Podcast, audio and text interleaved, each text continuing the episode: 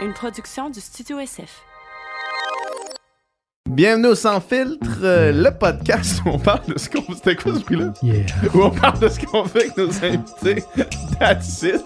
Je suis Quentin avec moi, la voix la plus sensuelle du Québec, Dominique Plante. What's up? Euh, en ce moment, on est dans le boudoir, qui est un de nos trois espaces disponibles pour location au Studio SF. Si vous avez un projet de podcast, si vous avez un projet d'entrevue, si vous avez un projet de livre audio, de voice-over, de conférence web, de web séminaire, de n'importe quoi, on s'occupe de la technique. Vous n'avez qu'à penser à votre contenu. Et euh, pour vrai, tout est produit service clé en main, la technique, le matériel. Quoi demander de mieux? Allez au studiosf.ca. Puis cette semaine, honnêtement, j'espère que vous êtes prêts à vous faire shaker. Wow! Mind blown. Aujourd'hui, on parle de physique quantique, un gros sujet, un sujet complexe, un sujet des fois mécon- euh, mal compris, mécompris. On reçoit deux euh, chercheurs dans le domaine, William Vikchak Krempa et Philippe Saint-Jean. Un grand plaisir. William qui est plus dans euh, la théorie euh, et euh, Philippe qui est plus dans l'expériment- euh, plus dans l'expérimentation, qui a travaillé entre autres dans une compagnie pour travailler sur des, des ordinateurs quantiques, etc. On a parlé beaucoup de qu'est-ce que ça mange en hiver, la physique quantique, c'est quoi ça, qu'est-ce qu'on étudie, comment ça se comporte, c'est quoi les lois de la nature, de l'infiniment petit, les atomes, etc., etc. Super passionnant, comment ça se comporte, c'est quoi les règles qui régissent, qui régissent ces, ces, ces, ces- petites particules-là, et aussi c'est quoi les applications dans le monde euh, de tous les jours, dans notre monde à nous, comment ça peut influencer, comment qu'on utilise en fait euh, cette science à notre, euh, à notre bénéfice? On l'utilise déjà de plein de manières. Et dans le futur, ça peut être super, super intéressant. Même ça peut changer le cours de l'humanité, peut-être. Donc, c'était vraiment super intéressant. Beaucoup de notions denses. On parle de- on parle de physique.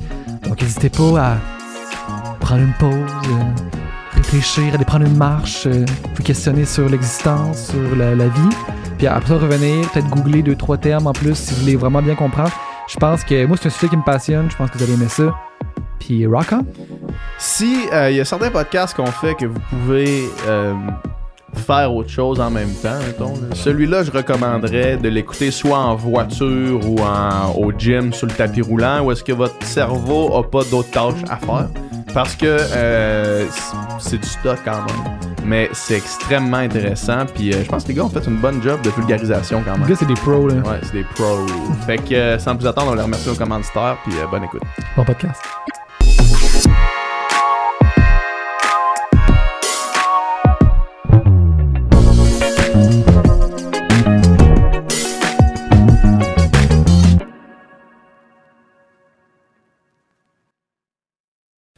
Alright.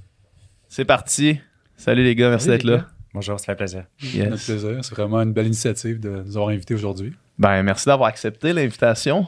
Gros sujet aujourd'hui, là. Ouais. C'est- probablement un des sujets les plus euh, mécompris et pointus qu'on va avoir eu à date Ouais. au euh, podcast. Fait qu'on est bien content. Puis là, je tiens à faire un, un disclaimer euh, à nos auditeurs. Moi, pour le bien de la conversation, je vais jouer vraiment l'ignorant. C'est pas du tout parce que je comprends rien du tout de ce dont on va parler, mais je vais jouer le rôle de la personne qui comprend absolument rien. Il veut juste se dédonner par avoir fait des recherches. Ouais, exactement.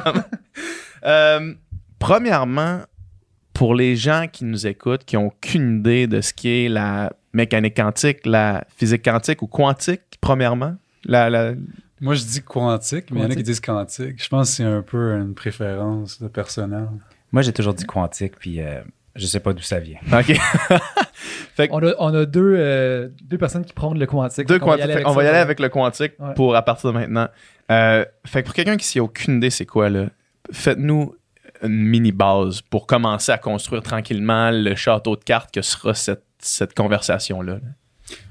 Ouais, ben ça, je peux euh, commencer. Parce que, tu sais, en fait, la, la physique quantique, c'est notre théorie la plus précise pour comprendre le monde qui nous entoure. OK. OK? Fait que c'est... Moi, je le vois un peu comme le- un des beaux accomplissements de l'humanité. C'est vraiment un effort collectif. Ça a pris euh, des millénaires pour qu'on se rende là. Mhm. Fait que la, la physique quantique, ça répond à deux questions, grosso modo. Premièrement, de quoi sommes-nous faits, ou le monde est fait? Mhm. C'est quoi les ingrédients qu'on regarde vraiment dans, dans le morceau de bois, puis on zoome? On, on zoome le plus possible. le plus possible. Puis deuxièmement, comment est-ce qu'ils se comportent, ces ingrédients-là? Ouais. C'est comme des balles de billard ou euh, un, ballon de soccer? La réponse est non. Mhm. Fait que euh, ça remonte un peu même à la Grèce antique, puisque les philosophes grecs se demandaient de quoi est faite la matière. Aristote, qui est souvent lui qu'on qu'on aime moins parce qu'il avait tort pour plusieurs points, euh, il pensait que la matière, c'était continu. Fait que c'était fait d'éléments continus, l'eau, la terre, le feu et... Peu importe comment tu coupes ton objet, tu, finis- tu peux toujours le couper plus. Tu peux toujours Mhm. le couper plus petit. Il n'y a pas de limite. Tu n'as pas euh, quelque chose où tu arrives puis tu peux plus le couper Ah ouais. parce que c'est Mhm. c'est l'ingrédient La de base table est lisse, puis elle est pleine, puis euh, il n'y Elle a pas de trou. Puis si tu coupes le bois, ben, il y a plus de bois. Puis si tu coupes ton morceau de bois encore, il y a encore du bois. Tu peux diviser par deux à l'infini. C'est ça. Ouais. Mhm. Tu sais, il n'y a pas entièrement tort sur certains points. Tu sais, l'air qui nous entoure, ça se comporte comme ça. Puis- Mais un autre de ses collègues, Démocrite, lui avait une vision que la matière, quand tu regardes vraiment de près, est faite d'éléments indivisibles, indestructibles, qu'il a appelé atomos. Mhm. Puis aujourd'hui, on a le mot atome, qui Ouais. vient de là d'ailleurs. Ouais. Puis il s'avère qu'il avait plus raison qu'Aristote. Puis Ouais. au final, juste, il, est- il se basait sur une, sur l'intuition parce qu'au final, il n'y avait rien pour mesurer ou pour. C'était plus une, un exercice de pensée de dire Ah, moi je pense que c'est indivisible, mais au final, on ne peut pas savoir. C'est ça. Parce se ba- parle de l'infiniment petit. Là, c'est- Pas infiniment, mais très petit. Il se basait sur les connaissances qu'il avait de tous les jours, tu sais, les, les grains de sable sur une plage, des choses comme ça. Mais en effet, c'est pas, c'est pas adéquat parce qu'il n'a jamais eu accès à ces échelles-là. Ça Ouais. pris 2000 ans au moins pour que l'humanité ait les outils pour regarder de près puis voir que, ah, il y a des choses discrètes qui se cachent sous ce qui a l'air continu, tu sais, le bois Mhm. ou les métaux, tu sais, l'air. Euh, je pense une expérience vraiment qui est facile à comprendre, qui a un peu donné raison à Démocrite, c'est euh, euh, l'expérience où ce qu'il y avait des grains de pollen sur de l'eau. Puis à cette époque-là, ça c'était le 18e, 19e. 19e siècle, il y avait des microscopes qui étaient assez performants, fait qu'on pouvait voir assez proche. Fait qu'il regardait le grain de pollen, puis il voyait que le grain de pollen était kické comme par des choses invisibles. Il se promenait comme ballotté dans Mhm. l'eau. Mais dans l'eau, tu sais, ça a l'air uniforme. Fait que qu'est-ce qui fait qu'il se fait balloter comme ça, kické de gauche à droite de manière irrégulière? Fait que les scientifiques de l'époque ont conjecturé que c'est des molécules ou atomes dans le liquide, dans l'eau, qui viennent kicker le grain de Qui pollen. bougeait entre elles, puis qui bougeait le grain de pollen. C'est ça. Puis il n'y avait pas accès aux atomes parce que le microscope n'était pas assez puissant, mais ils se sont dit, écoute, ça bouge comme ça, ça ressemble à Mm. comme si ça faisait kicker par des plus petites billes. C'est une déduction. Ouais. C'est une déduction le- de l'expérience. C'est pas, c'est pas voir puis Ouais. hors de tout doute. Mais Ça n'a pas, pas été mesuré, ça a été euh, pensé, théorisé finalement. C'est ça. Puis plusieurs années après, donc début 20e siècle, en fait, un physicien qui a travaillé à McGill pour une période, Ernest Rutherford, un édifice euh, d'ailleurs qui s'appelle À son nom. à son nom à McGill, Ouais, euh, prix Nobel de physique.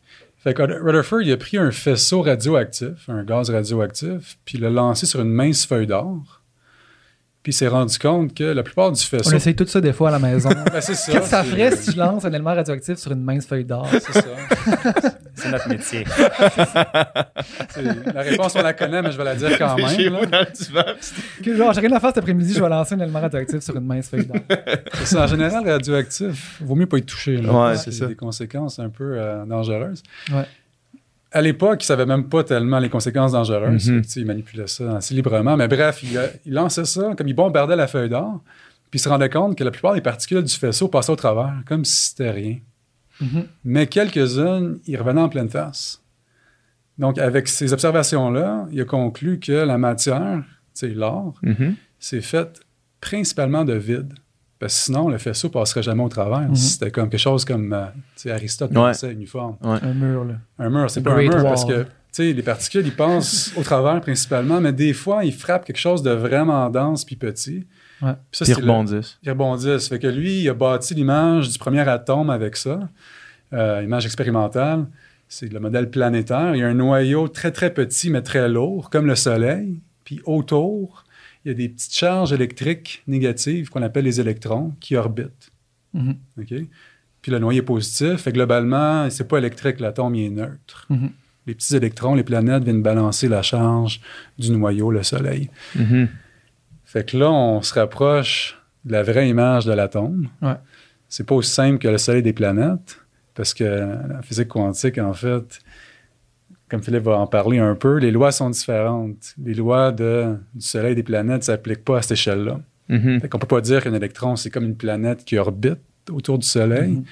mais déjà, c'est une image qui est quand même qui porte assez loin. Là. Ça a quand même permis aux physiciens scientifiques de déjà avancer beaucoup. Mais si on était capable de zoomer euh, euh, un milliard de fois, on verrait pas ça, finalement. C'est pas. Ça, ça a pas de l'air de. C'est pour qu'on puisse le concevoir dans notre esprit, mais ça a pas vraiment l'air de ça. Ou ça a l'air de ça. Mais qu'est-ce que tu veux dire, ça a l'air de ça? Ben, la planète avec. euh, est-ce que, est-ce que, est-ce que ça, ça- si on, est- on avait les instruments, on serait capable de voir ça?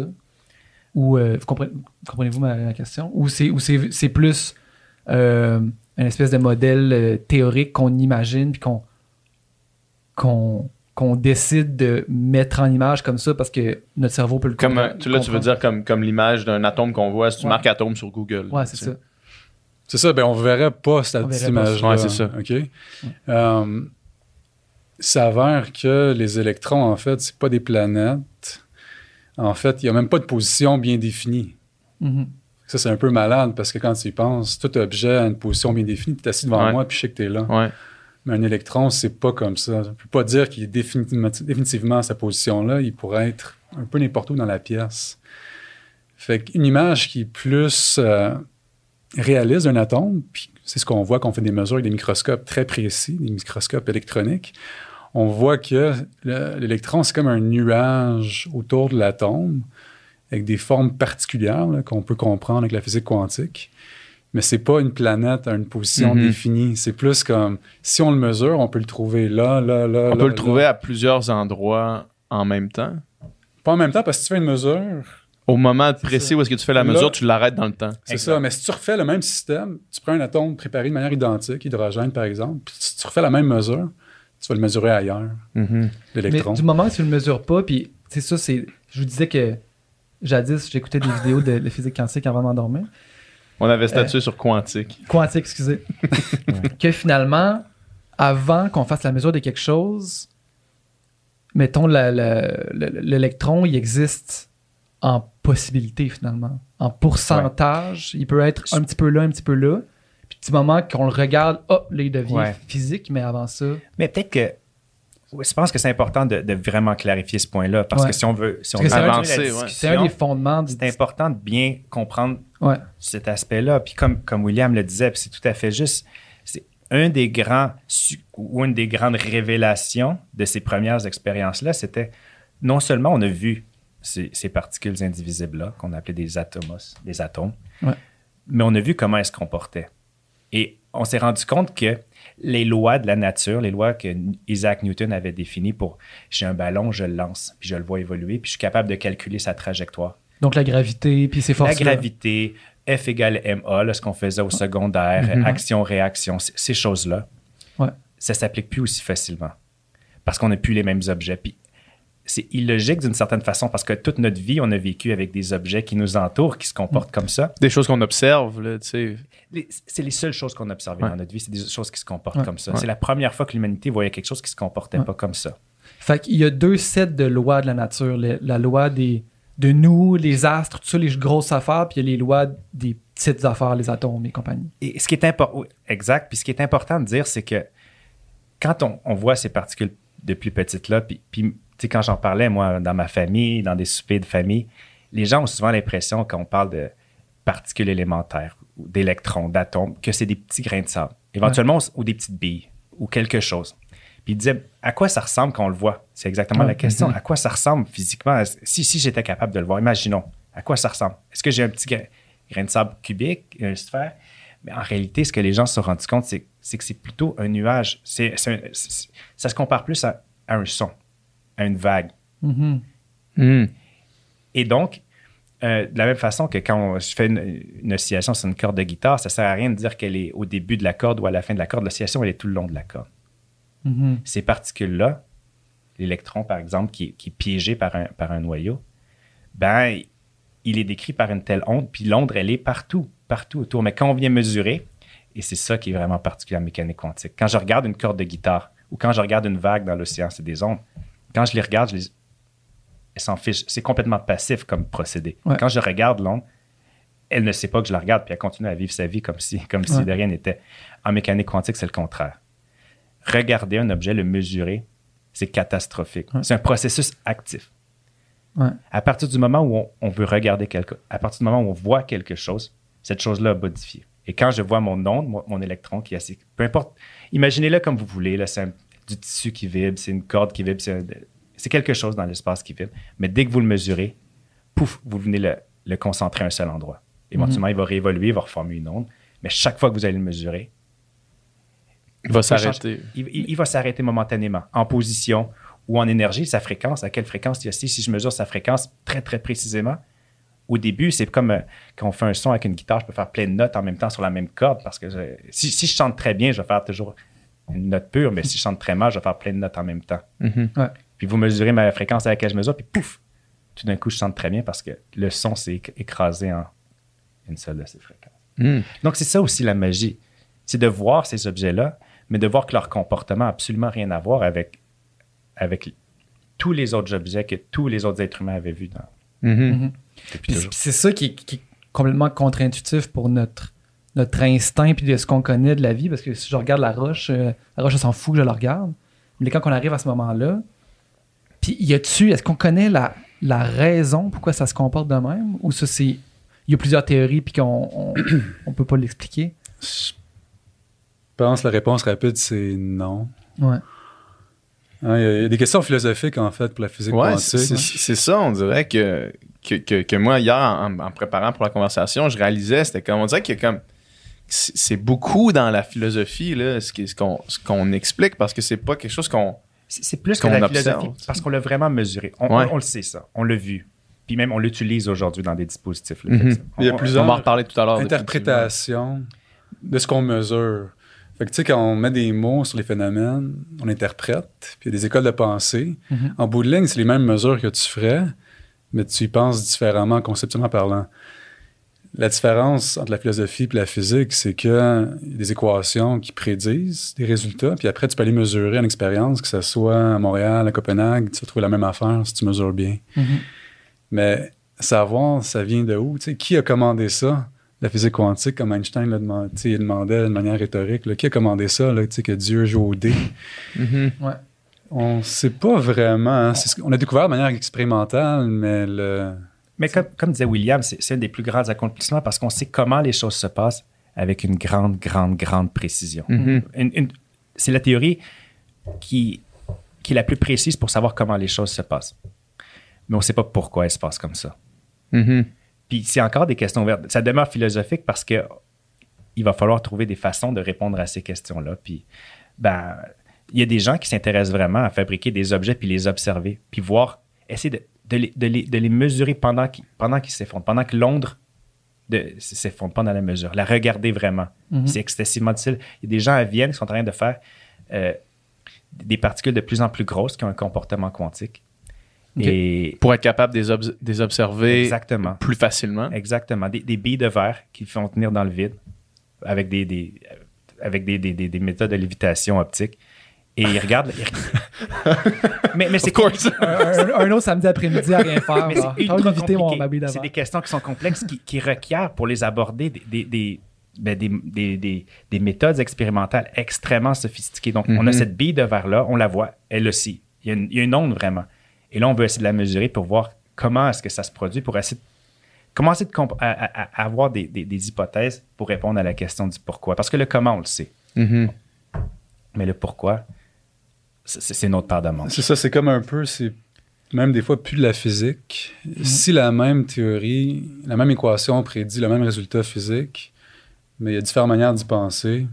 En tant que physicien, tu choisis elle que tu veux, Ouais. mais ce qui compte, c'est que ta prédiction elle soit validée par l'expérience. Puis c'est le même chiffre. sais. Ouais. C'est bon. Mais des gens qui se penchent là-dessus, puis des questions plus philosophiques, euh, interprétation. Puis aussi, il faut comprendre que la physique, c'est toujours en flux. Là. C'est mécanique quantique, c'est pas Dieu qui est venu, qui écrit les lois sur une feuille de papier. Ouais. C'est l'humain qui conceptualise. Fait que est-ce que la physique quantique, c'est la vérité finale? Sûrement pas. Parce, parce qu'il y a un, un horizon qu'on sait qu'il y a des problèmes ou des tensions avec le quantique, c'est quand on parle de gravité. Tu sais, combiner gravité, sais, les forces qui tirent Ouais. les objets vers les- d'autres objets comme la Terre, et le quantique, on n'arrive pas à avoir une théorie quantique de la gravité. Ouais. Fait que On n'arrive pas à réconcilier finalement les, les, les, deux, les deux sets de lois, finalement, comme on par- parlait plus tôt. C'est comme, puis tu sais, mettons le film The Theory of Everything, c'est c'est d'essayer de trouver ça finalement, c'est d'essayer de C'est trouver euh, précisément ça. qu'est-ce qui, qu'est-ce qui relie les deux. Puis, parce que y- y- c'est quoi les, en fait les conflits? Qu'est-ce qui fait qu'un fonctionne pas avec l'autre? C'est peut-être une trop grosse question pour, pour c'est- ça. c'est une bonne question. euh, écoute, de manière simple, là, je n'étais pas préparé pour ça, Ah, mais de manière simple, c'est que si tu essaies de prendre la gravité et la rendre quantique, il s'avère que mathématiquement, tout devient infini, tout diverge. Fait que tu n'arrives pas à avoir des équations qui se tiennent debout. Mhm. Littéralement. Littéralement, c'est ça. Ta feuille, elle tombe au plancher, t'es infini. C'est un bon jeu de mots de gravité. Mais ça, c'est si tu prends, Ma spécialité, les jeux de mots de gravité. si tu prends comme trois dimensions spatiales puis tu fais ça, ça marche pas. Il y a des physiciens qui ont été un peu plus créatifs, puis on puis aussi ça, trois gravités, trois dimensions spatiales, puis si tu penses aux particules comme des points, c'est une particule qui n'a pas de forme comme l'électron. Mhm. Tu Le nuage en bout de ligne, c'est pas une forme de la particule, parce que si tu le mesures très proche d'un point, ben, tu ne trouveras pas qu'il y a une forme particulière, en fait. là. C'est quand même ponctuel. Ça, c'est la dualité onde-particule. L'électron, là, même si c'est une onde, si tu, tu mesures près d'un point, ça reste que c'est Ouais. localisé près du point. C'est ponctuel comme objet. Elle se, quand même. compo- elle se comporte comme les deux si on le regarde ou non finalement. C'est ça. Mhm. C'est ça. Mais si tu le regardes, ça se comporte comme un point. Comme un point. Mais des gens, en théorie des cordes, qui se sont dit, attends, peut-être que c'est pas des points. Peut-être que l'électron, si tu regardes de vraiment très, très, très proche, les distances qu'on n'arrive pas à sonder aujourd'hui, peut-être que c'est un objet comme une bande d'élastique, une petite corde, en anglais string. là. Mhm. String, String theory. theory, ouais. Comme dans le- la série euh, Big Bang Theory, là, il y a Mhm. Sheldon, je pense, intéressé des cordes. Ok. Fait que la théorie des cordes, c'est une des théories qui propose de allier quantique et gravité. Il y a un prix à payer. Euh, c'est en 10 ou 11 dimensions d'espace-temps. Fait que 9 ou 10 dimensions d'espace. Ok. Puis en même temps, les objets deviennent des petites cordes, mais on n'a jamais vu que les électrons ou d'autres particules sont des cordes, parce que c'est des très petites échelles. Mais donc, c'est pas mal hypothétique quand même. Mais c'est Mhm. une structure qui existe, c'est juste que il y a un prix à payer. Là, il faut que Ça, devient- ça, ça rajoute plein d'autres questions non résolues là, finalement. Exact. Ok. Donc, on n'a pas la réponse encore aujourd'hui. La théorie des cordes, c'est un des candidats, sûrement le plus populaire, pour unifier gravité et le reste des forces, y compris la quantique qui Mhm. vient gouverner les forces. Mais c'est pas une question qui est finalisée parce que en laboratoire, c'est très dur à tester parce que c'est rare qu'on ait besoin de la théorie quantique de la gravité. Le régime dans lequel on a besoin vraiment, c'est près d'un trou noir, dans lequel la matière est tellement dense que la force de la gravité est assez forte pour Ouais. compenser les autres forces.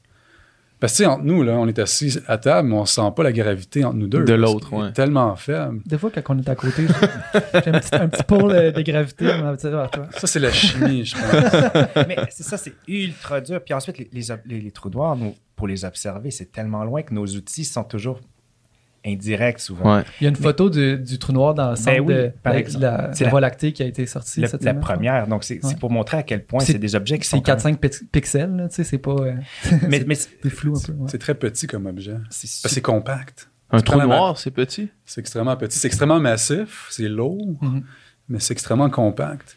C'est, tu sais, tu prends la masse du Soleil, là, j'ai pris les chiffres exacts, puis tu la mets comme dans la taille de l'île de Montréal. Hein? Le C'est Soleil est très comme- dense. C'est dense. là, C'est extrêmement dense, mais c'est petit, c'est compact. C'est- Souvent, tu observes C'est ce qu'il y a l'imaginer. autour. Non, c'est ça. C'est- C'est. Ben, comme disait William, la matière est faite principalement de vide. Fait qu'en Ouais. réalité, il y a plein de place pour écraser la matière. Ouais. Si tu Mais- forces mais- suffisamment fort. Ça, c'était une des choses, tu sais. Je veux dire, moi, j'ai fait, euh, avant de me diriger en littérature, j'ai fait euh, chimie physique en secondaire 5. On, on salue Michel Dumont, notre professeur de chimie et de physique. Ouais. Euh, mais moi, quand, quand on parlait de, de ça, puis de la matière, puis il y avait vraiment un genre de, de blocage intellectuel à faire, OK, mais pourquoi ma main passe pas à travers la table? Je comprends pas pourquoi, tu sais, si, si la matière est faite de vide principalement, c'était vraiment quelque chose qui était qui est encore aujourd'hui dur pour moi de de comme comprendre là, ou de, de rationaliser, on dirait, là, tu sais. Ben- J'ai eu pas vraiment de questions. là. Non, mais on, on peut répondre à cette, euh, Ouais, ben, ce commentaire-là. Parce que je suis sûr que je suis pas le seul à se dire, OK, dans le fond, si la table est faite de vide majoritairement, what's up? Avec, la table? là? Moi, là, parce que c'est des questions qui reviennent souvent. Puis pourquoi je peux voir à travers une vitre, mais pas à travers une, une table, par exemple. Ouais. La- la- je dirais que on, on expérimente pas beaucoup de force dans notre vie. On expérimente la gravité. Mhm. Puis l'autre force qu'on a, il y, a, il y a quatre grandes forces dans la nature. Puis il y, en a, C'est lesquels Deux. les quatre, mettons, juste pour. euh, ben, tu as la gravité, tu as la, la- la force élect- électromagnétique, donc l'électricité, puis tu as des, deux forces nucléaires. OK. Mais c'est seulement les deux premières qu'on expérience au jour le jour, Ouais. qui servent à, exprimer- à ex- à expliquer la majorité de ce que nous, on va expériment- expérimenter comme être humain, à moins que vous fabriquiez des, des bombes nucléaires. Là, Mhm. vous avez besoin de... ouais. le, la soleil, c'est une force nucléaire. C'est comme une grosse centrale Par nucléaire. exemple, si on c'est comme, une, grosse centrale nucléaire, exactement. Une centrale qui n'existe pas sur Terre parce que c'est la, Terre. c'est de la fis- fusion. La fusion. C'est pas la fission parce que le Soleil a bien de la gravité, il est lourd, fait qu'il peut compacter des noyaux puis en former d'autres, puis ça relâche l'énergie. Sur Terre, on, on essaie de faire ça en laboratoire pour voir si c'est efficace pour remplacer d'autres sources d'énergie, Ouais. y compris la fission, mais on n'est pas encore rendu à avoir euh, la fusion efficace. Mhm. Que ça prend comme des gros, gros, gros lasers pour compacter la matière, puis tu mets autant d'énergie que t'en ressors. C'est temps-ci. À ce jour. Pour l'instant. Pour l'instant. Mais, mais si on revient à, à Ouais. la table, donc ce que je disais, c'est qu'il n'y a clairement pas la gravité qui joue un rôle, donc c'est les forces électriques. Les forces électriques expliquent, je dirais 99% quand on se pose des questions, pourquoi ma- je peux voir à travers la fenêtre, pourquoi je peux pas? Et, et- et c'est que ces, ces, euh, ces particules élémentaires, ces atomes-là, comment est-ce qu'ils ils- ils- ils ont une cohésion entre eux? C'est qu'ils ont une force électrique. Et la force électrique, elle est des milliards et des milliards de fois plus forte que la force de gravité, gravitationnelle. Donc oui, j'ai l'impression que c'est très que je suis pesant. Puis si j'essaie de sauter, je peux, je, je peux pas aller très très loin parce que la gravité c'est fort. Mais imaginez-vous des milliards et des milliards de fois plus fort la force électrique. Qui, Donc, re- qui gardent les, les atomes les, ensemble. atomes, les électrons avec les atomes, Ouais. un atome avec un autre. Donc tout ce qui est chimie, c'est justement échanger ces électrons-là avec des forces électriques. Fait que quand j'essaie de passer ma main à travers la table, mais il faut que il faudrait que je sépare des milliards d'atomes qui eux-mêmes sont, sont, sont, sont Uh-huh. liés par des forces qui sont des milliards de fois plus fortes que la gravité. Fait que oui, si tu forces fort, tu vas y arriver. Mais vraiment fort. Mais il Les que- atomes de ta main vont se défaire. Vont se dé- mais- C'est ça, tu vas te blesser. Ben, ben, non, mais oui, mais il y a des atomes qui sont moins bien liés que les autres. Fait que c'est sûr que des fois, si tu as une petite faiblesse dans ton matériau, oui, c'est vrai que dans une fenêtre, des fois, si on frappe vraiment dans un point ponctuel, on peut mettre beaucoup de force, puis on, peut- on peut y arriver. Puis vous avez déjà vu quelque chose se casser, donc c'est Mhm. sûr que ça Ouais. arrive. Mais, mais en gros, c'est c'est quand même une beaucoup plus grosse énergie que ça prend que pour sauter, Mhm. clairement. Mhm. Puis est-ce que, ben, j'imagine que de séparer des atomes, c'est quelque chose qui peut se faire? C'est ce qu'on appelle toutes les réactions chimiques. Ouais. Les réactions chimiques, c'est les atomes. On en a un paquet, on en a un- une centaine, là. On- Ils sont toutes classées dans le tableau périodique. Puis, dépendamment de comment on les agence, on fabrique des molécules. Puis, quand on les sépare pour former d'autres molécules, ce qu'on appelle des réactions chimiques. Quand je brûle la table, je pars avec des, des molécules de bois. Je ne veux pas trop m'avancer sur, sur ce qu'il y a là-dedans, là, mais puis éventuellement, je vais faire d'autres molécules. Je vais faire euh, du charbon, je vais faire de Mhm. l'oxygène, euh, du CO2, du CO2. dioxyde de carbone, puis je vais prendre de, de l'oxygène. Donc, on va transformer. Mais je change jamais mes, mes, mes atomes, mes noyaux. Mes noyaux restent toujours les mêmes. À moins comment que tu fasses de la physique nucléaire. Et voilà. Si, si, si je veux faire briser mes atomes, c'est ce qu'on appelle faire de la- des réactions nucléaires. Ce qu'on fait dans des réacteurs nucléaires pour faire, ou ce qu'on fait dans des bombes atomiques, par exemple. On prend des atomes, très, très gros souvent, qu'on fait de la fission, puis on les casse. Pas, le, pas, la- pas, pas deux atomes qu'on sépare en deux. Un atome. On, prend, on brise. prend le noyau, puis on le casse en deux. Mhm. Ça, ça crée de l'énergie. Ça, Ça, ça dégage énormément d'énergie, oui. C'est ça. Mais ça prend beaucoup d'énergie pour, pour le faire. Donc, euh, Mais si tu commences le processus puis tu contrôles pas la réaction, ça peut s'emballer Puis comme à Tchernobyl, Ouais. ça peut faire un. Ça s'emballe pour vrai. C'est ça. Puis ça reste, ça s'emballe pour des années aussi. C'est très dur à arrêter une fois que c'est parti. Ouais. Fait que c'est une réaction qui est. euh, on arrive à faire de manière euh, contrôlée aujourd'hui, puis on a l'énergie pour la commencer. Après, le défi souvent, c'est la contrôler, la Mhm. fission nucléaire. Puis ça, en fait, c'est une belle application de la physique quantique. C'est ça que j'allais Ouais. dire. C'est c'est une des premières applications qu'il n'y a jamais eu de la mécanique quantique. Euh, vraiment.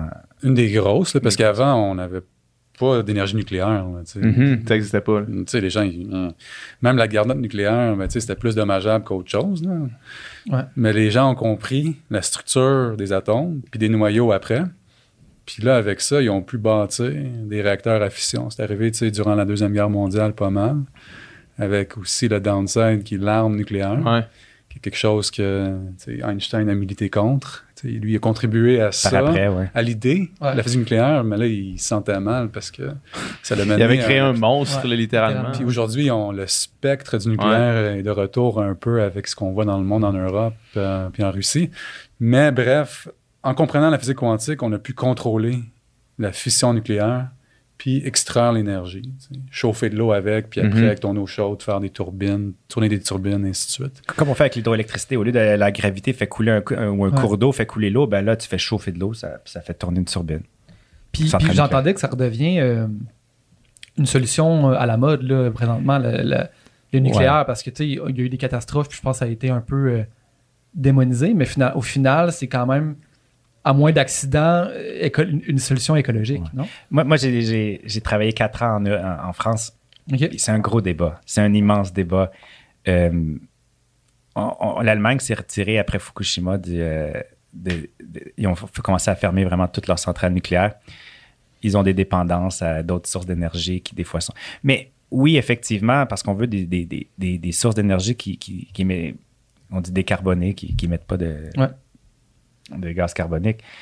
Il n'y en a pas infiniment. Donc, soit qu'on va avec des panneaux solaires, des éoliennes, des choses comme ça, ou des centrales nucléaires qu'on on sait qu'ils fonctionnent très, très, très efficacement. Mais une fois que notre combustible a- est plus tellement utile, on ne peut plus l'utiliser pour attirer de l'énergie. Il faut, il faut le sortir puis changer de combustible.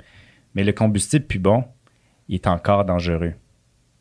Qu'est-ce que qu'on fait avec? C'est un déchet nucléaire. C'est ce qu'on appelle un déchet nucléaire. C'est plus assez bon pour, pour être une, pour une centrale, mais c'est suffisamment euh, dangereux pour qu'on. Mais pas dans une rivière. Non, mais les gens. mais c'est quand même sophistiqué. Ouais. Chaque année, on devrait envoyer juste une navette spatiale avec tous les déchets nucléaires. C'est le, le problème de quelqu'un C'est pas comme Montréal, ça dans le Ça coûte, ouais, c'est ça. Ça, ça a été proposé. La gravité. Ça a été proposé pour vrai? Ben, pour l'envoyer dans le soleil, ce serait le meilleur. euh, parce que le soleil va détruire tous les atomes. Mais, mais c'est, c'est, c'est, c'est des coûts euh, C'est qui, sont, qui sont irréalistes. incroyable que ça, ça ait juste été discuté. on dirait. Mais Ah, on va envoyer ça dans le soleil. Mais en même temps, c'est la prochaine étape. là. Une fois qu'on a pollué, genre. euh, Les dépotoirs. les dépotoirs, c'est comme on va ça dans l'espace, on en pen- on y pense plus jamais. Probablement que c'était ça qu'ils se disaient quand ils envoyaient les déchets dans l'océan. là. On envoie ça là-dedans, puis on n'y en pensera parle plus, plus, jamais. C'est ça. c'est Ça disparu. Fait que c'est ça. Fait que c'est des- une des premières applications. La méca- Au lieu d'une théorie, ben, c'est des applications Mhm. de l'ingénierie. Donc, Ouais. des ingénieurs nucléaires. Il y a un problème de génie nucléaire, par exemple, à Polytechnique. Mhm. Mais aujourd'hui, on- les- les- la, la mécanique quantique est utilisée pour d'autres applications qui commencent à vraiment émerger. Bon, depuis, depuis, je ne veux pas dire de. C'est toujours quand est-ce que ça a commencé? Des Mhm. années 60, 70, les gens ont commencé à, à dire comment est-ce qu'on pourrait utiliser d'autres effets.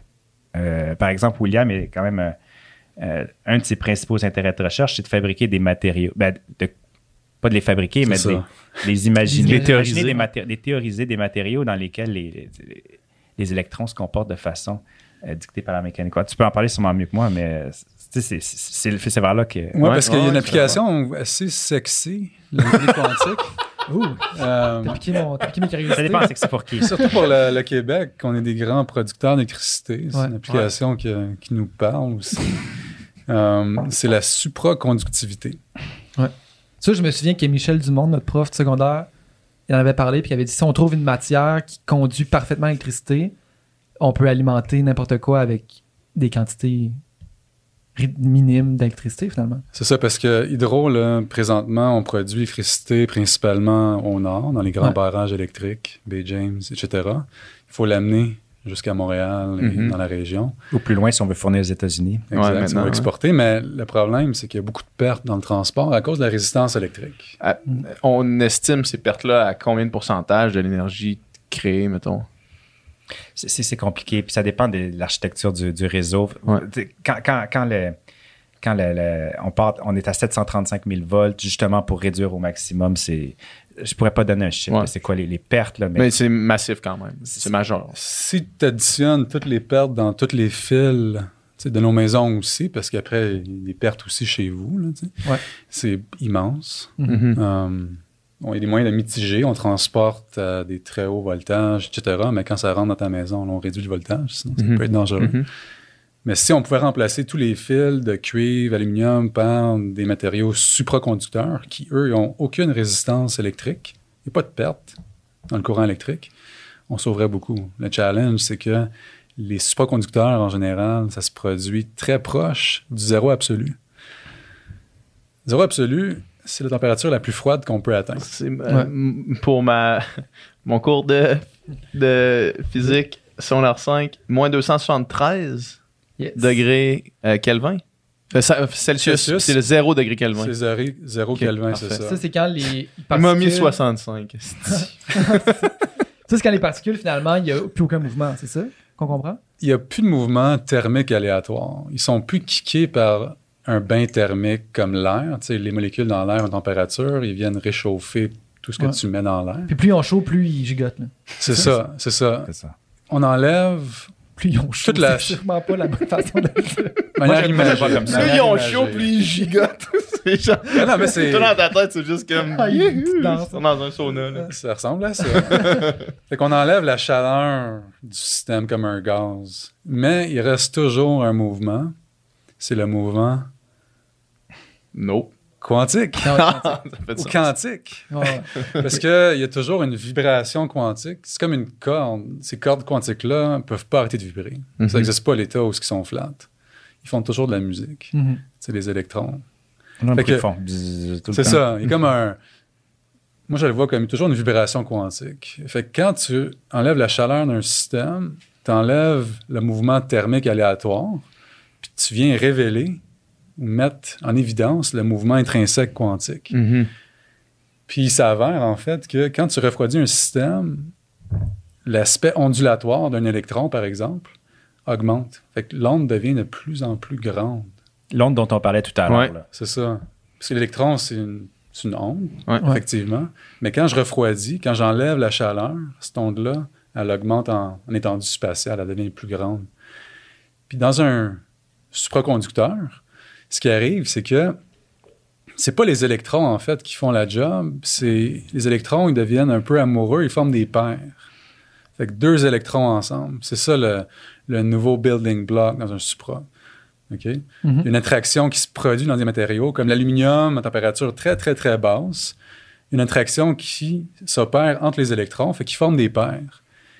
Puis, chaque paire, son onde devient de plus en plus grande quand on refroidit. Puis, une température critique où ce que toutes les ondes deviennent essentiellement la même. On a une onde macroscopique de matière. C'est comme toutes les ondes se superposent de manière exactement en phase Mhm. l'image qu'on donne des fois, c'est comme une foule où ce que tous les gens seraient exactement le même cerveau.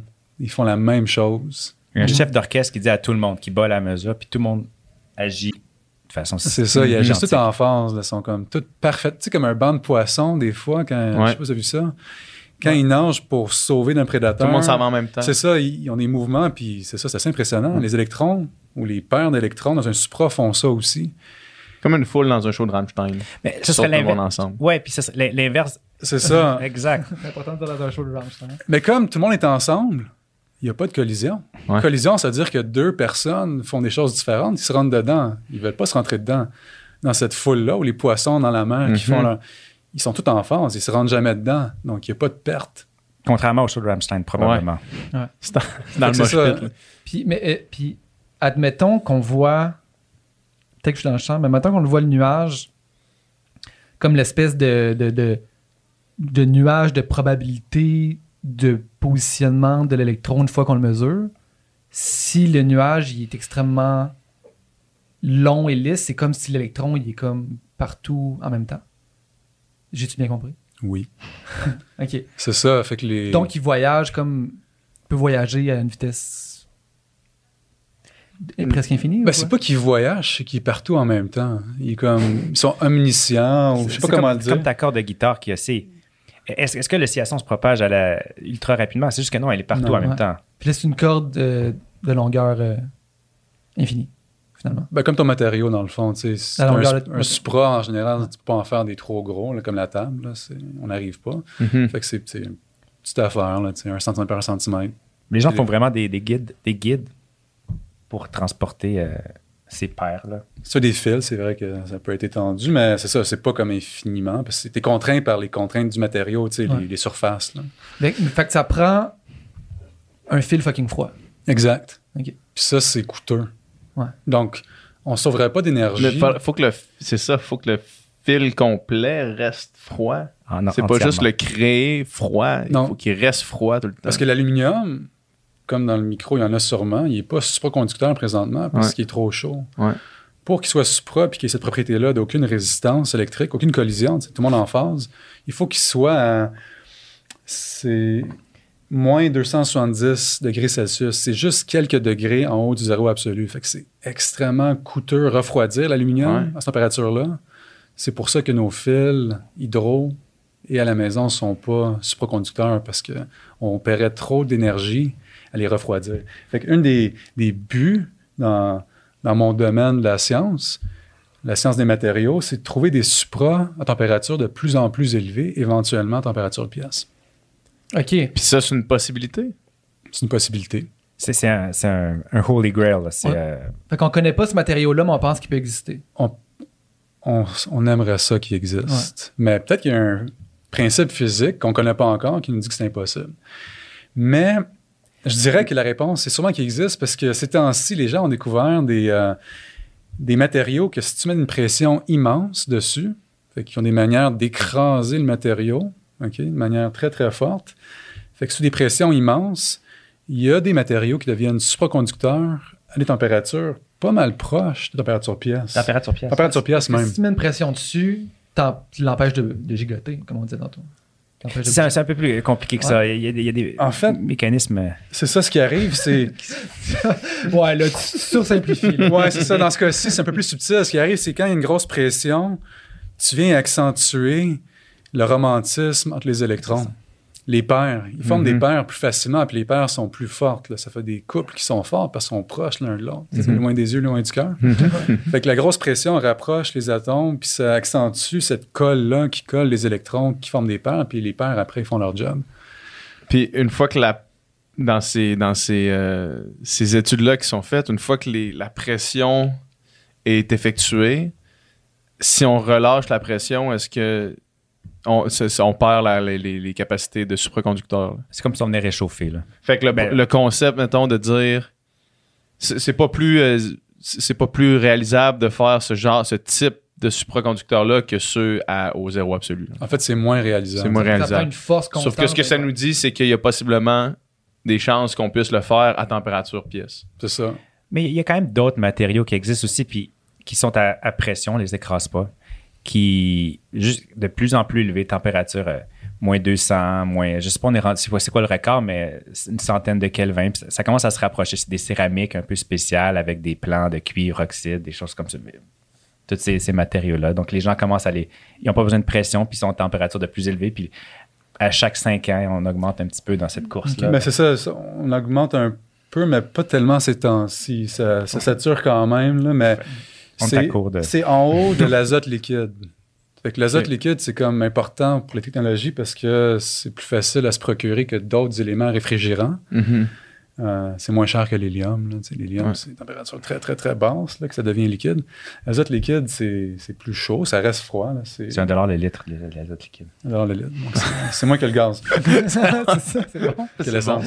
Euh, fait qu'il y en a qui existent en haut de l'azote liquide. Fait que l'azote liquide est suffisant pour refroidir puis avoir un supra. Puis d'ailleurs, dans les écoles, quand on fait des expériences, des fois des démos pour montrer un supra, ben, c'est ceux-là qui amènent l'oxyde de cuivre, une formule chimique quelconque, c'est pas important. Mhm. Mets l'azote liquide dessus, devient un supra, tu le mets sur un aimant puis il évite. puis les enfants aiment ça, ben, tout le monde aime ça, les adultes aussi. Moi-même, j'adore ça, parce que je trouve ça fascinant à chaque fois. Ouais.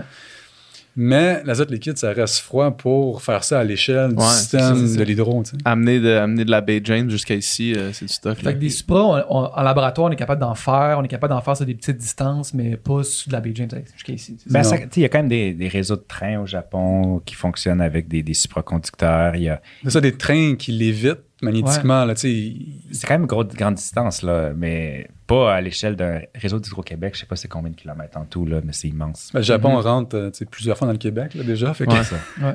Mais comment qu'ils comment qu'ils entretiennent leur supraconducteur pour qu'ils. C'est-tu en le réfrigérant? C'est en le réfrigérant? Sur, ça. sur toute la distance du trajet. Les distances, c'est pas immense, me semble, mais c'est quelques kilomètres, ça se peut-tu? C'est quelques kilomètres, mais c'est pas des. euh, tu sais, c'est pas euh, Montréal-Vancouver. là. Mhm. Ouais. Ben, c'est même pas, même pas Tokyo, euh, Kyoto. Là. Mais c'est, ça m'apparaît comme étant vraiment une, euh, une avenue qui est, qui est prometteuse parce que l'énergie, c'est quelque chose qui est, qui, qui va être euh, l'enjeu, Ouais. la, la denrée la plus, la plus importante dans le futur, là, Ouais. l'énergie renouvelable qui est capable de. Clairement. Puis c'est- ça pourrait être quoi, mettons, euh, mettons qu'on qu'on réussit là, à découvrir le, justement ce matériau-là, euh, supraconducteur à température pièce. Qu'est-ce que ça pourrait, qu'est-ce que ça ferait comme révolution dans le monde, euh, dans le monde qu'on connaît là? Ben, premièrement, tu gagnes un prix Nobel. ça c'est le fun. Ça, c'est la chose la plus importante. C'est ça. Fait que personnellement, c'est le fun. Mais tu sauves tellement d'énergie. Si le matériau que tu découvres, premièrement, c'est pas un matériau rare. Parce qu'il y en a que c'est bien le fun comme matériau, mais ça prend des, des, euh, des atomes qu'on trouve pas souvent dans la Terre quand tu creuses dans les, dans les mines au Québec. Ouais. Tu sais que la Chine contrôle là, certaines mines, fait que ça devient très très cher, il y en a très peu.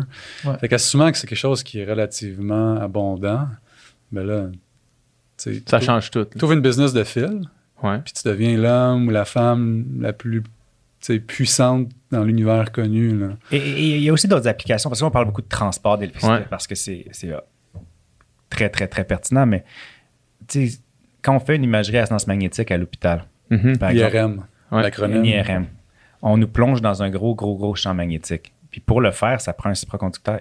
En fait, quand on rentre dans cette machine-là, elle est C'est la grosse machine là, avec un trou Avec un gros rond, puis on, Ouais. on a vu ça. Moi, je l'ai jamais fait, mais. j'ai déjà mais- fait. Ah oui. Mais tu vois, tu es rentré dans un grand cylindre. Attends un peu, IRM, c'est pour, pour- c'est pas que tu ton cerveau, c'est pour euh, prendre des, euh, des radios, mettons, ou les deux? C'est pas, c'est pas des radios, mais c'est Ah, c'est ça. c'est pas, c'est, euh, Moi, c'est des radios, j'ai fait. C'est pas juste le cerveau, c'est pas juste le cerveau, c'est n'importe les quel, tissus. euh, Ok. n'importe quel tissu. Et, et vraiment, ça prend, ça, ça- ça prend, c'est un supraconducteur dans cette machine-là. Mhm. Et il faut le refroidir. Et les hôpitaux sont très, très, très dépendants de, de se procurer de, de l'hélium liquide pour les refroidir à, à des températures d'à peu près moins 270 degrés Celsius. Et l'hélium liquide, ça coûte excessivement cher, puis c'est une denrée qui est très, très, très, très, très rare. Parce que l'hélium, c'est tellement léger qu'à partir du moment où on le perd, il s'envole dans la haute atmosphère, puis il sort de l'orbite terrestre. Donc, Mm. l'hélium, une fois qu'on le perdu à perd, il est perdu à jamais. Oh, shit. Donc, ok. c'est- très, très, un enjeu qui est très critique. Puis, je me rappelle, moi, moi j'en utilisais quand, j'ai- quand je travaillais en, en postdoc. Puis, un moment donné, parce qu'on le trouve souvent dans les nappes euh, où est-ce qu'ils extraient le pétrole, puis il y avait eu un, un conflit entre le Qatar puis la- je pense l'Arabie Saoudite, et tout d'un coup, le, le prix de l'hélium avait monté énormément.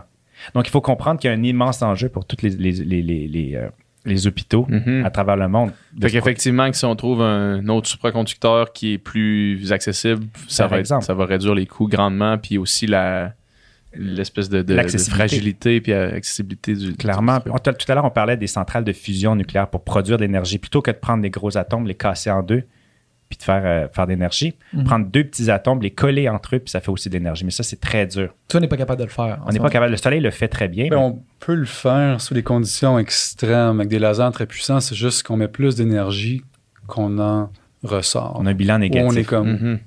Ou on est kiff-kiff. C'est ça. Ou on est positif pendant une milliseconde. Mais ça prend des gros champs magnétiques pour confiner le- ces gaz-là. Et les gens ont besoin de gros, gros, gros aimants aussi. Donc, ça va être un enjeu si on veut produire. Et, et ça, ça c'est des, des- des- des centrales euh, d'énergie qui ne produisent pas de déchets radioactifs. aucun déchet radioactif parce que tu, pars de- tu produis de l'hélium ou tu produis des atomes très, très légers qui, qui, qui sont complètement. Et il n'y a pas de, Comme William disait tout à l'heure, des- c'est pas des, des, des processus qui s'emballent puis qui continuent dans le temps. Mhm. Mais ça, ça prend des, des, des, des très, très, très gros champs magnétiques. Puis encore une fois, on- C'est aussi, c'est comme le, le holy grail de l'énergie, finalement. Si on réussit à faire ça, c'est comme révolutionnaire. La pierre philosophale. Ben, la, la fusion nucléaire, ouais, il y a quand même euh, beaucoup d'argent investi là-dedans, surtout aux États-Unis. aux États-Unis, en Europe, ouais. Euh, mais c'est difficile. Ben, de toute évidence. tu sais, le Soleil l'a fait parce qu'il est tellement massif. La gravité, c'est Ouais. elle qui compresse les atomes puis qui fusionne sur Terre. C'est ça, faut. ben, L'application première, je pense, c'est les gens là, prennent des lasers vraiment pour écraser Ouais. les deux atomes d'hydrogène puis faire un hélium, puis là, ça relâche l'énergie, puis tu captures l'énergie, puis tu recommences. Mais c'est pas encore rentable là, comme processus. Ouais. À, à- à quelle vitesse est-ce que les, les- les études autour, euh, autour de, la, de la physique quantique puis de la mécanique quan- quantique, est-ce que ça, ça avance? Est-ce que genre c'est exponentiel? Comment maintenant, dans les dernières années, comment tu sais, ça a été depuis le- Ouais. la- l'avancement? récemment, je dirais que dans les 10, peut-être 15 dernières années, mais 10 dernières années surtout, il y a une grosse, grosse, grosse accélération parce que les, cette recherche-là a commencé à sortir aussi des universités. Il commence à y avoir de plus en plus d'entreprises qui ont des divisions quantiques. Puis qui ont un intérêt, eux autres. Parce Pour, que ça, pour- ça pour peut- faire d'autres choses, on euh, ce serait vraiment intéressant d'en parler, mais ils, ils veulent, ils veulent fabriquer d'autres types de dispositifs. Par exemple, l'ordinateur. Ouais, exemple, c'est des ça. ordinateurs quantiques. Ça, on en a entendu parler. D'un- tu sais, simple- on sait- moi, j'ai entendu, j'ai lu ça en quelque part. J'ai fait, ah, ça me semble compliqué. Puis j'ai pas Ouais. approfondi Ça ça. hot. Ça De quoi on parle? C'est le prochain, disons, l'autre Holy Grail. C'est c'est- l'idée à la base, à la En base. passant, juste peut-être parenthèse, Philippe, parce que Philippe a travaillé pour une entreprise montréalaise qui, fabrique. construise des ordinateurs quantiques les from scratch. Les fabriques, les conçoivent, y a- les fait que ça existe déjà. C'est À pas- Montréal, C'est même. pas une idée. là. C'est ça, ça que- existe dans les Mais grandes villes, mais même à Montréal, on est entreprise. Présentement, ce qu'on fait, c'est c'est des, des- des prototypes, beaucoup, à travers le monde, là, pas juste à Montréal, là, partout dans le monde. Donc, euh, on est un peu à l'époque des, euh, vous savez, les, les ordinateurs avec des tubes à vide, où est-ce qu'on fait, les gens, les gens utilisaient, c'était des immenses C'était machines. énorme. Ouais. C'est énorme. Puis, mais on commençait à se rendre compte que ça marchait mieux que, que faire des calculs. Puis qu'on on disait au à ma- un jour, tout le monde va avoir un ordinateur chez eux. Puis on disait, impossible. Ouais, ouais, on- ensuite, on, on peut voir si, est-ce que tout le monde, euh, est-ce que ça va reproduire le- le- la, la- la popularité de, de, de- de l'ordinateur que- classique. Mais oui, on est, on est un peu à ce, niveau-là. OK. Et, et si on revient un peu à la base, c'est, c'est ce que c'est. C'est, on parlait tout à l'heure de ces objets individuels qui se comportent comme des ondes. Puis à la base, euh, les, les fondateurs de la mécanique quantique hein, qui, qui proposaient ces idées-là, ils disaient imaginons qu'on soit capable un jour, pas juste de voir les électrons, mais de l'isoler. De l'isoler, un électron ou un atome ou un grain de lumière, là, ce qu'on appelle un photon, peu importe. Mhm. Et vous l'isolez, vous êtes capable de le contrôler. Ima- imaginons qu'on soit capable de faire ça, puis il disait toujours, bien entendu, c'est complètement fou, on ne sera jamais capable de faire ça. D'accord? Mais imaginons qu'on soit capable pour les biens de la discussion, puis là, il, il- Ouais. il faisait suivre les arguments. Les choses ont fait leur cours. Well, well, well. Et aujourd'hui, les gens sont capables de faire ça. Ils sont capables d'isoler. Et, et, et, et c'est vraiment un, un domaine que j'appelle, celui du, ben, que beaucoup de gens appellent du génie quantique. Faire de l'ingénierie de système où on est capable de venir isoler ces particules-là, les contrôler pour faire des buts bien précis. Pour faire justement du traitement de l'information, pour faire euh, de la communication, le prendre puis l'envoyer à longue distance pour faire euh, des protocoles de, de- de- de transfert Il y a même des banques euh, en Il y a des- Suisse. Il y a, il y a- il y a- il y a une compagnie en Suisse qui, qui, qui- qui offre des services de, de- de cryptographie dans des, euh, dans des Quantique. clés quantiques. OK. Et par exemple, les, les banques ou les gouvernements sont, sont parmi le- leurs clients. Et, euh, mais si on revient à l'ordinateur quantique, c'est de se dire que habituellement, dans un ordinateur, on, on, un ordinateur, qu'est-ce que ça fait? Ça prend de l'information, ça fait des opérations, ça ordonne un peu les, les- ce que vous rentrez sur votre clavier ou ce que vous rentrez par votre micro, et ça ressort quelque chose d'utile après avoir fait une série d'opérations. Vous rentrez des chiffres, ça les additionne. Vous rentrez des, des chiffres, ça va les trier. Vous rentrez des images, ça va les classer. Il y a un intrant, il y a une machine, il y a un, extrant. Et comment la machine fonctionne, c'est qu'elle prend vos intrants et elle les divise en, en bits, en 0 et en 1 avec euh, des protocoles bien complets.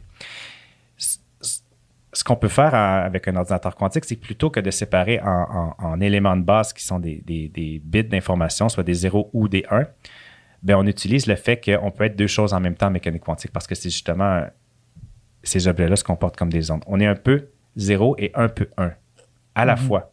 Et on peut contrôler exactement combien on est 0, combien on est 1. Et donc, ce qu'on appelle un bit quantique, un qubit, quantum byte, quantum bit. Et chacun de ces électrons-là, chacun de ces atomes sert de bit quantique, de qubit. Et là, vous en mettez plusieurs ensemble et vous les faites. En fait, en fait, le, le- le rôle d'un ingénieur quantique, c'est un peu comme moi, je, je le vois souvent comme un, un peu comme un luthier. Vous savez, quelqu'un qui fabrique une guitare Mhm. et il veut s'assurer que la forme de sa guitare, la cage de résonance, va être parfaite pour bien piéger les, les ondes. Et nous, on a ces petites ondes-là qui sont beaucoup plus petites, microscopiques, et on veut fabriquer des petits, petits, petits, petits systèmes qui vont les piéger et qui vont les faire osciller de façon bien, bien, bien précise. Et on peut changer dynamiquement. C'est comme si je changeais dynamiquement ma cage de résonance et je peux commencer à faire des opérations. Je change mon, ma, ma composition 0 et 1 pour mon bit, ou j'en prends deux cages de résonance un à côté de l'autre et je commence à les coupler un à l'autre. Et je commence à faire une certaine patron d'interférence entre les, di- les différents, mes, différents, mes différents bits. Et là, ce que la machine fait, c'est qu'elle fait, elle modifie toutes ces cages de résonance-là, elle les coupe, elle les découpe, elle, agit comme ça. C'est l'utilisateur qui décide quel genre d'algorithme il faut faire. Et éventuellement, au bout de, l'algorithme, on regarde le patron d'interférence et ça donne une réponse à une question. Et ce que les gens ont montré, c'est que cette façon de traiter l'information-là, plutôt que de faire des opérations sur des 0 et des, et des 1, mais plutôt que d'utiliser ces, ces ondes-là qu'on vient coupler les unes aux autres, ça peut être excessivement avantageux pour certaines tâches bien précises, qu'on connaît bien précises, qui ont des applications réelles euh, pour des entreprises, par exemple, pour faire de l'optimisation. Si, si je suis un vendeur qui doit aller voir 150 maisons, dans quel ordre je devrais les faire pour sauver du temps? Et ça, c'est extrêmement pertinent pour plein de gens. Par exemple, Mhm. au Québec, qui veut planifier son réseau. Donc, on fabrique un, un système avec, avec nos, nos- nos bits quantiques, nos qubits, et on, on- on programme pour résoudre ce truc-là. Puis est-ce que ça, ça opère à une vitesse plus grande qu'un ordinateur? Comme, comme on le connaît? C'est ça, certaines tâches. C'est pas toutes les tâches qu'on peut accélérer de manière dramatique. Juste certaines tâches bien précises. Ben, on ne sait pas encore, en fait, l'horizon de qu'est-ce qui va être accéléré de manière euh, avantageuse. Mais on a des exemples, plusieurs exemples de tâches qu'un ordi classique fait la tâche, ça prend un temps. L'ordi quantique, ça prendrait exponentiellement moins de temps. Un- C'est un- extrêmement plus rapide. un des, des- des principales, un des principales tâches qu'on peut faire, c'est faire ce que, ce, que, ce que William fait, simuler des matériaux. Simuler des, des- des matériaux. Et plutôt que d'avoir un ordinateur qui, dit- qui essaie de, de reproduire la physique des atomes, comment ils s'agencent entre eux, puis qu'est-ce que ça donne au bout du compte, ben on fait vraiment des, des- des- des éléments de base quantique, puis on les regarde évoluer, puis on regarde le résultat. Est-ce qu'il devient supraconducteur? Est-ce qu'il devient magnétique? Hmm. C'est ça, ça c'est l'idée de Feynman, un physicien, euh, lauréat du prix Nobel, très célèbre, très éloquent aussi, qui s'est dit, tu sais, tant qu'à stimuler la physique quantique sur un ordi classique, tu sais, fais-le sur un ordi quantique. Fais fais une machine qui... Tu sais, fais-le quantique direct, de A à Z, ta réponse, tu vas l'avoir plus vite et mieux. Tu peux comme faire des simulations finalement en rentrant des, des données de. On parle souvent de simulateurs quantiques. Pour venir simuler des matériaux. Mais on parle aussi d'ordinateur pour vraiment faire un peu comme un ordinateur, faire, des opérations logiques bien précises. Et c'est avantageux pour, certaines tâches bien précises, pour d'autres, c'est pas. Ce qu'on fait habituellement avec nos ordinateurs classiques, aller voir nos, courriels, tout ça, c'est pas, pas des tâches qui sont avantageuses avec un ordinateur quantique. On parle beaucoup d'applications, pour l'instant en tout cas, d'applications académiques, d'applications industrielles. Mais il faut comprendre que c'était aussi les applications qui étaient à la base de l'ordinateur, à l'époque des, des, Mhm. des ordinateurs de, de tube à vide. Et un jour, on a commencé à les fabriquer pour de vrai, ces ordinateurs-là, de façon beaucoup plus robuste. Et on les a mis dans les mains de d'autres chercheurs, de, de- des ingénieurs, des chimistes, des médecins, des biologistes. Puis, euh, je veux dire, eux ont inventé toutes sortes d'applications. Puis aujourd'hui, les ordinateurs sont partout. Est-ce qu'ils vont être partout? Ils vont sûrement se propager comme ça, mais c'est dur d'évaluer leur trajectoire dans le panorama. Mais il y a tellement un potentiel de pouvoir se propager loin qu'il y a beaucoup, beaucoup d'intérêt à le faire. Et, et bien malin qui pourrait dire quelle va être la trajectoire exacte. Mhm. Mais je crois que ce qu'il faut avoir en tête, c'est que cette trajectoire-là va être quand même majeure. Est-ce qu'on a une idée comment que ça peut influencer euh, comment que les humains on s'organise puis qu'on fonctionne? Est-ce que tu sais, est-ce que est-ce qu'on se disait ça, si on est les ordinateurs quantiques, ça changerait ça réglerait tel problème. Ça ferait. Est-ce qu'on a une idée ou c'est. Bon, c'est pas encore parce que les ordi qu'on a aujourd'hui sont tellement petits. Tu sais, euh, une idée, là, IBM, par exemple, ils font des ordis quantiques. Puis si tu as plusieurs millions, dizaines de millions de dollars dans tes Tu poches, peux t'en acheter un. tu peux si t'en veux. acheter un. Euh, puis c'est genre, tu sais, un ordi euh, quantique, c'est l'environ, ces temps-ci, tu sais, des dizaines de qubits. Voire des centaines à la limite. Tu sais, IBM, c'est une centaine. là. Ouais. Nos ordi, ton cellulaire, il y a des milliards de milliards de milliards de bits. Là. Fait que Mhm. c'est- une différence immense. C'est des très petits systèmes parce qu'on n'arrive pas à scaler ça à grande échelle.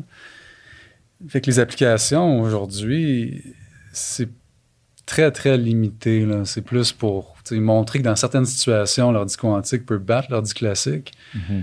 Mais pour aller voir tes courriels, tu sais, pour jouer à Pac-Man, c'est pas. c'est mieux de prendre un ordi classique. Fait qu'on sait pas, on s'en va où avec ça, mais en recherche fondamentale, il y a des gens, tu sais, en chimie ou en bio qui pensent à prendre ces ordis-là pour faire des meilleurs médicaments. On Chercher des médicaments de manière plus efficace, puisque l'ordi quantique peut faire des choses en parallèle en même temps que l'ordi classique ne Mhm. pourrait pas faire. Fait que est-ce qu'ils Mhm. peuvent faire la- du tri de médicaments, théoriquement, en parallèle, pour découvrir plus facilement le médicament qui fait l'affaire pour la COVID, par exemple? Ouais. Fait que euh, ça, je te dirais que c'est le genre d'application que les gens y pensent, ou des meilleures, des meilleures batteries. Ouais. Hyundai a investi récemment une grosse somme pour acheter un ordi quantique pour améliorer ses batteries parce que Hyundai font des voitures électriques. Mhm. Les batteries, ben, Mhm. tu veux qu'ils soient de mieux en mieux. Ouais. Donc, il y a des compagnies immenses qui investissent des sommes immenses là-dedans, mais on est encore au point où ce que c'est un gamble. On ne sait pas ça va aller où, mais on sent que le potentiel est là. Puis avec l'argent qui est mis, je soupçonne qu'il y a des choses intéressantes qui vont en sortir. c'est Ouais. comme, un marathon, puis les gens, les, gros joueurs sont en train de se placer, puis c'est dur de dire que celui qui va gagner, c'est celui qui est au, au avant du peloton, ou celui, euh, parce que les gens sont en train de se placer. Mais premièrement, les gros joueurs, c'est Google qui a une grosse division d'ordinateurs quantiques, Amazon, euh, IBM, Intel, Honeywell, des grosses compagnies comme Microsoft, ils ils ont toutes ces divisions-là. Mais peut-être pour revenir à ce que tu disais tout à l'heure, qu'est-ce que ça va changer dans, dans nos vies? Je, pense que c'est des fois, c'est dur d'imaginer Ouais. que, que va devenir une technologie. Ouais. Puis, euh, il y avait un, il y a un- il y a un physicien euh, en Ontario, qui est un Québécois euh, à la base, Raymond Laflamme, qui avait, qui avait utilisé cette, cette analogie-là. Il disait, vous savez, depuis, depuis toujours, les gens inventent des, des sources de lumière. On est passé du feu à- aux lampes à l'huile, ampoules électriques, fluo compact, diode électrominescente aujourd'hui. Puis chacune a comme remplacé un peu la précédente parce qu'elle était meilleure que l'autre. Au milieu du 20e siècle, les gens ont commencé à faire d'autres sources où la lumière sortait un peu comme dans un supraconducteur, tout, tout, tout en phase. Ce qu'on appelle un laser aujourd'hui. C'est ça. OK. Puis les gens ont dit, sais, un laser, à la base, les gens disaient, wow, quel, quel chef-d'œuvre d'ingénierie. On est capable de faire des sources de lumière où tous les, tous les photons sortent exactement en phase. Mhm. Mais à quoi ça sert? C'est a solution to no problem. C'est une solution à aucun Ouais. problème.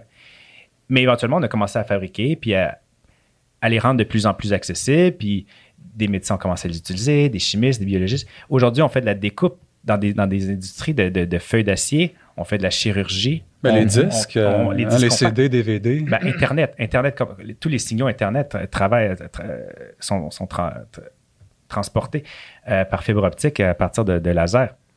Personne, personne qui, dans, dans les gens qui fabriquaient les lasers au début aurait pu imaginer ça parce que c'est vraiment pas leur domaine d'expertise. ouais. Mhm. Je pense que c'est ça aussi, Puis les chats, tu sais, qui aurait pensé que les chats oui. bénéficieraient du laser? l'Internet. Tu sais, les Ils pointeurs, adorent les lasers. ils adorent les lasers. Juste pour le, juste pour le, le bien-être des chats, c'est important d'aimer dans les lasers. mais c'est c'est ça, c'est c'est important de dire que C'est inouï. hein.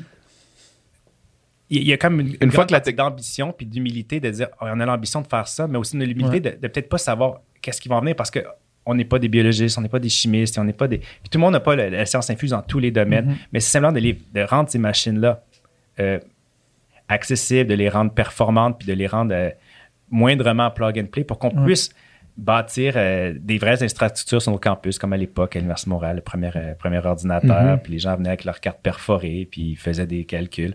Puis Mhm. éventuellement, ben, les choses vont émerger. Puis, je veux dire, on a des idées de, contrairement au laser à l'époque, on ne savait pas ça servirait à quoi. On a commencé déjà avec des idées de ce- à quoi ça pourrait servir, mais c'est- loin d'être la limite. Mhm. Puis ça, c'est juste le temps qui va nous le dire. Je pense, je pense qu'il n'y a personne qui peut aujourd'hui dire ça va être ça, ça, ça, ça. Ouais. qui vont- Il y, a, une- il y a une vidéo euh, d'une entrevue de, euh, David Letterman avec euh, Bill Gates. là. Ça, je pense que c'est en 1995. Puis il fait, il reçoit Bill Gates, puis il dit Parle-moi de ça, ton affaire d'Internet. C'est quoi ça, tu sais Puis il fait euh, Ben, Ça va révolutionner là, le, le monde là- là-dessus. Puis il dit Qu'est-ce que tu peux faire avec ça? Il dit, il ben, dit Par exemple, tu pourrais euh, écouter euh, une game de football euh, à travers Internet. Puis il fait Ouais, mais genre, je suis pas encore déjà de l'écouter à la télé. non, mais tu pourrais aussi l'écouter quand tu veux. Puis il dit, t'as jamais entendu parler d'une enregistreuse. Puis là, tu sais, comme il rit un peu de sa gueule en voulant dire, genre, on a, dé- on a pas de problème, puis genre, ton affaire d'Internet, on a déjà tout ça, tu sais. Puis finalement, tu sais, ça a complètement changé le, le cours de l'humanité. Hmm. Fait que, ouais, effectivement, c'est un exemple pour montrer que les technologies, euh, on sait jamais où ça va nous amener, Ouais. Les les livres de science-fiction sont remplis d'idées qui étaient brillantes à Ouais. l'époque puis qui apparaissent aujourd'hui complètement loufoques. Mais, mais c'est important de lancer des idées, même si euh, qui t'apparaissent euh, fous. euh, dans- Ouais. Parce qu'à un moment donné, c'est ça aussi. Mais pour l'ordi quantique, c'est ça.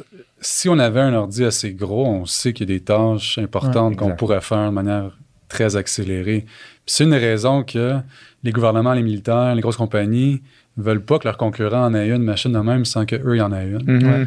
Il y a des questions de sécurité aussi, parce qu'une des manières qu'on protège les informations, c'est avec l'encryption RSA. Grosso modo, si tu arrives à factoriser des gros nombres en facteurs plus petits, tu sais, 2 x 4, c'est 8. Mhm. Si tu arrives à trouver que c'est 2 x 4 le nombre, tu as un avantage pour décrypter le message puis le voler. Euh, il s'avère qu'un ordi quantique peut Ça le fait ça factoriser. vraiment vite. Exact. On a le- la recette pour le faire, puis on sait que ça marche. C'est juste qu'on n'a pas assez de qubits pour le faire Ouais. sur des gros chiffres qu'on utilise dans nos transactions, cartes de crédit, Interac.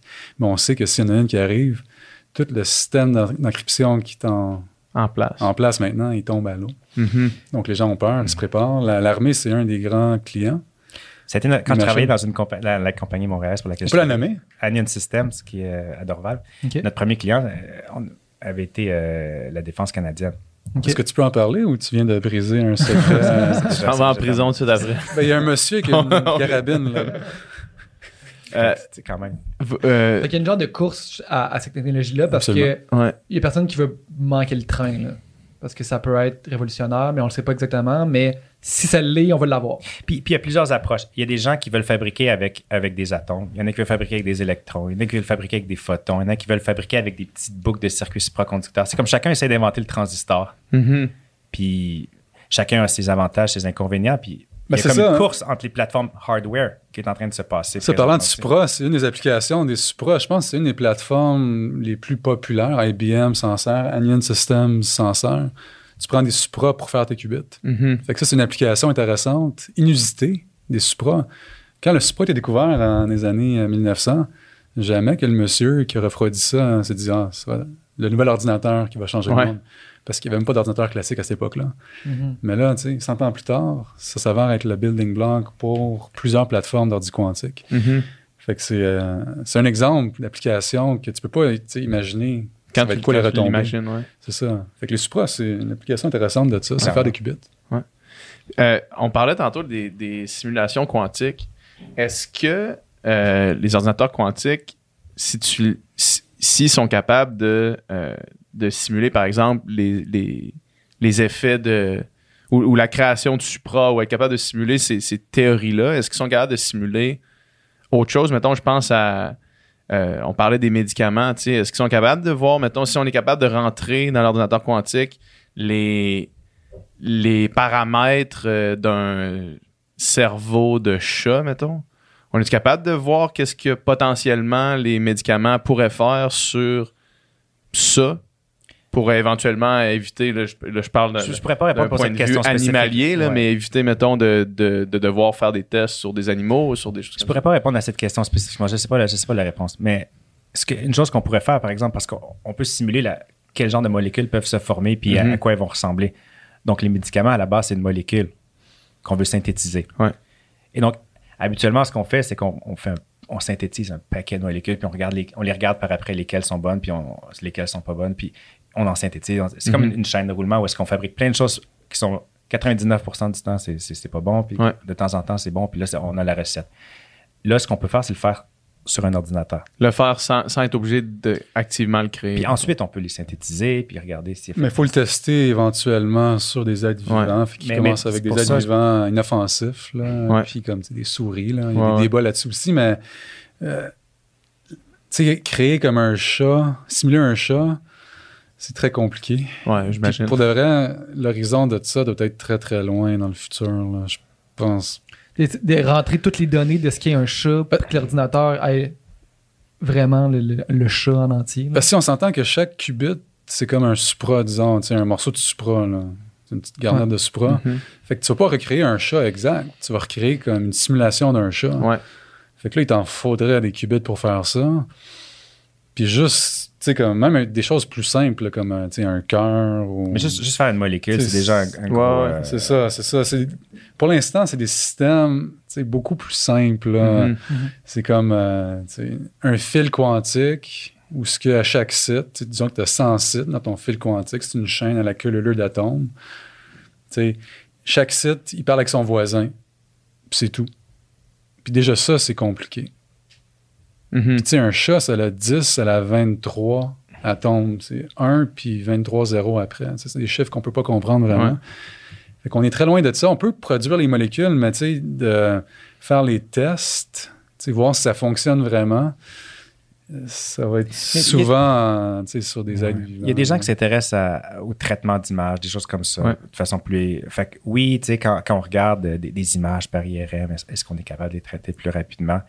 Euh, pour, pour in situ faire des, faire des, faire des opérations? Mais ça demeure, ça, ça demeure vraiment dans les, dans les applications qui sont les plus long terme. Ouais. Vraiment les plus long terme. Là, on est vraiment plus dans. Puis déjà, c'est, c'est déjà immense, mais on est vraiment plus dans optimiser des routes, optimiser des procédés Mhm. factoriser des nombres pour euh, euh, simuler des molécules, simuler des, euh, des, des mat- des matériaux simples, des choses C'est comme ça, ça. des molécules simples, pas l'ADN. Ouais, ouais, c'est ça. L'ADN, c'est trop complexe. C'est énormément d'atomes dans cette molécule-là. Ouais. Ah, c'est, c'est facile. Moi, c'est, ça. Ouais. C'est, c'est excitant, on dirait. Et puis en fait, un point intéressant récemment à l'actualité, euh, le gouvernement de Legault, la CAQ, ont investi des sommes assez immenses récemment dans justement l'ordinateur quantique. Euh, c'est dans la région de Bromont en Estrie, si je ne me trompe pas. Ils ont fait un investissement majeur sur les technologies quantiques, ce qui inclut l'ordi quantique. Mhm. Donc, le gouvernement aussi québécois voit l'importance de ça puis investit des sommes tu sais, immenses. là. C'est de l'argent, ouais. notre argent, des Ouais. impôts.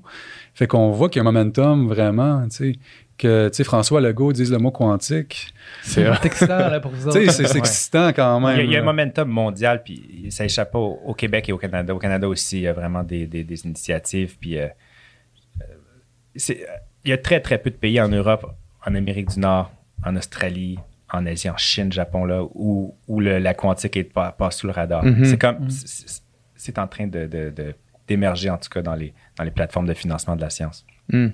J'ai des questions plus par rapport à revenir plus à la théorie pure, mettons, du, euh, de la physique, là, tu sais, puis... euh, tu sais, je me demandais, tu sais, mettons, euh, l'accélérateur de particules CERN, tu sais, mettons, ça c'est à, à Genève, À je Genève. pense. Qui prennent des, des- deux, atomes, ils font tourner, puis ils font rentrer, se rentrer dedans à une vitesse incroyable. si je comprends bien, c'est ça un peu C'est des protons, en fait. Des protons. Des protons qui collisionnent frontal, des énergies Ouais. incroyables, comme tu disais. Puis là, pour voir quelles particules encore plus petites sont composées, parce que là, ils, ils explosent un peu, puis on peut, on peut les, les mesurer. Là, là c'est sûr que je, probablement que je.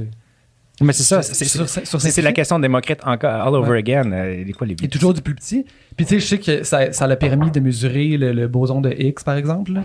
Mettons ça, puis tu sais, ça, ça a été discuté comme une des plus grandes découvertes dans, dans le monde de la physique. Pour, mettons, mettons qu'on parle de là. C'est pourquoi c'est si important cette découverte-là, puis c'est, c'est, quoi cette particule-là? OK. Bonne question. à- Je fais un 180 degrés. Là, Non, non, sais non, c'est c'est en ligne. Tu sais, tu demandes c'est quoi les ingrédients qui forment la matière, Ouais. c'est les électrons, les protons, neutrons. Mais quand tu frappes deux protons ensemble, là, tu viens de détruire le proton parce que le proton, il n'est pas indivisible. Il est fait C'est de plus petites parties qu'on appelle des quarks. Chaque proton, grosso modo, est fait de trois quarks. Mhm. C'est quoi des quarks? Autre question. Puis en même temps, il n'y a pas juste des quarks qui sont générés. Tu génères d'autres particules parce que Einstein nous a dit l'énergie, c'est comme de la masse. E égale mc2. Ouais. M, c'est la masse. E, c'est l'énergie. C2, c'est la vitesse de lumière au carré. C'est important. Grosso modo, E égale M. As de l'énergie, de la masse et vice-versa. Fait qu'au CERN, ils prennent l'énergie puis font de la masse. Boson de Higgs, particule extrêmement lourde. Ok. Même le, c'est 100 GeV.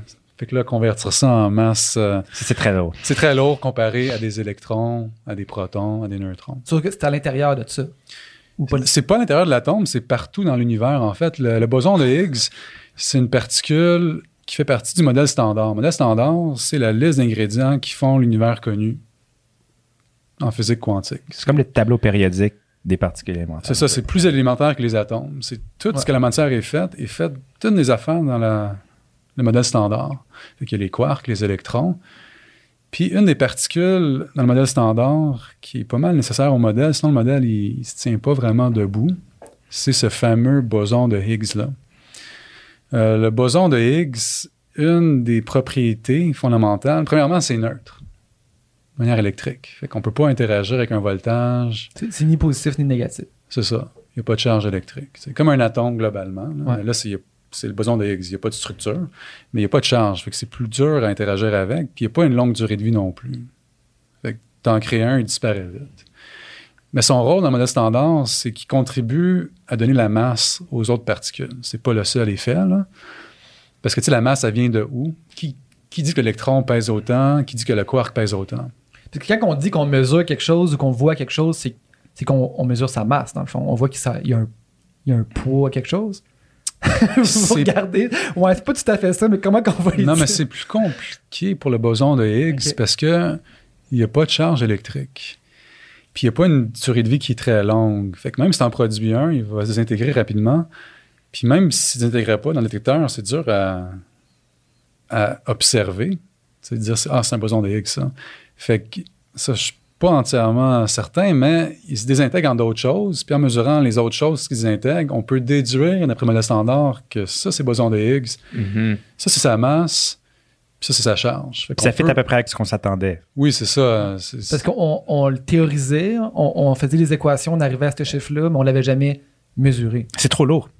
C'était trop lourd pour être. Et ça prend beaucoup d'énergie, comme William l'a dit. E égale M.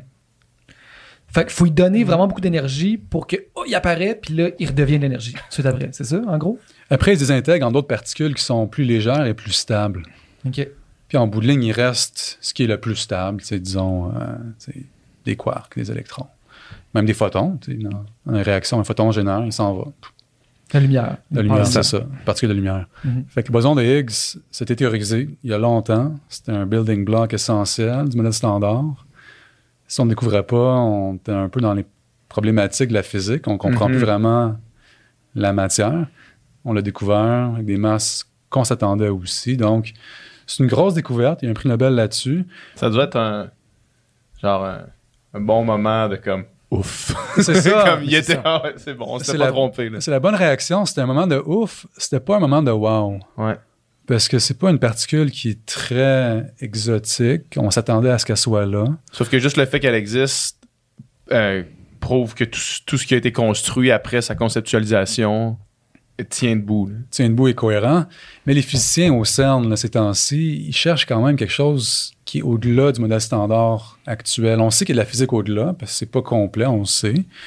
Mais on n'a pas trouvé encore de nouvelles particules ou de nouvelles forces, des, nou- des nouveaux effets. On cherche encore ça. Fait que le CERN, ils ont soif de découvertes surprenantes. Le Higgs, c'était pas surprenant. C'était Mhm. bien qu'il soit là, puis c'est précis, mais on, on essaie de voir, y a-t-il quelque chose de la nouvelle physique qui va nous propulser ailleurs? Ouais. Puis là, je pense qu'il l'avait fermé pour qu'il soit plus puissant, plus rapide, puis là, ils l'ont rouvert en espérant justement avoir plus d'énergie pour pouvoir trouver des nouvelles affaires. C'est ça, en fait, si je me trompe pas, l'énergie n'a pas été augmentée tellement, c'est plus le nombre d'événements par seconde. Qui sont capables de détecter. C'est ça. Plus il y a d'événements qui se produisent, plus tu as de données, plus tu peux trouver les choses rares. Mhm. C'est comme trouver comme une aiguille dans une botte de foin. Dans une botte de foin. Ouais. Fait que, euh, Plus, plus tu es beaucoup à chercher, plus tu, vite tu vas trouver. Exact. Fait que eux, ils ont augmenté beaucoup la, la luminosité qu'on dit, le nombre d'événements qui se produisent. Puis c'est ça. Après, c'est un challenge d'analyser ça parce que les données qui sortent de ça, c'est absolument C'est abominable. monstrueux, c'est la, la quantité de données. Puis après, ça prend des, des algorithmes. Il y a des gens qui utilisent des algorithmes de- d'intelligence artificielle pour aller extraire les données, per- l'information pertinente de cette, de cette marée immense de données. Mhm. Peut-être qu'un ordinateur quan- quantique, éventuellement, Ben, ça il y a des gens- faire ça, c'est ça. C'est un domaine de On recherche. s'en allait la même place. Ouais, c'est ça. Voilà. Puis, est-ce qu'il espère trouver euh, la matière noire, mettons? Fameuse dark matter? Pourquoi pas? Si espère, espérer, c'est vouloir quelque chose sans savoir ça va arriver, oui. Est-ce qu'on s'attend à toute la matière sombre au CERN?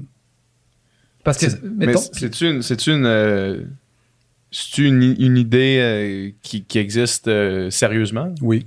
Ouais. Oui, il y a qui a des été théorisée déjà. là. oui. Ah oui. Il y a des gens qui ont proposé des particules qui seraient la matière sombre. La matière sombre, c'est quoi? C'est la matière qu'on n'observe pas dans l'univers, mais qui une grande partie de la masse. Comment qu'on sait qu'elle est là? Ben parce qu'il y a des effets gravitationnels, comme des planètes ou des, des étoiles qui tournent autour d'un amas, qui tournent tellement vite que c'est impossible avec la masse qu'on voit, avec les étoiles qu'on voit.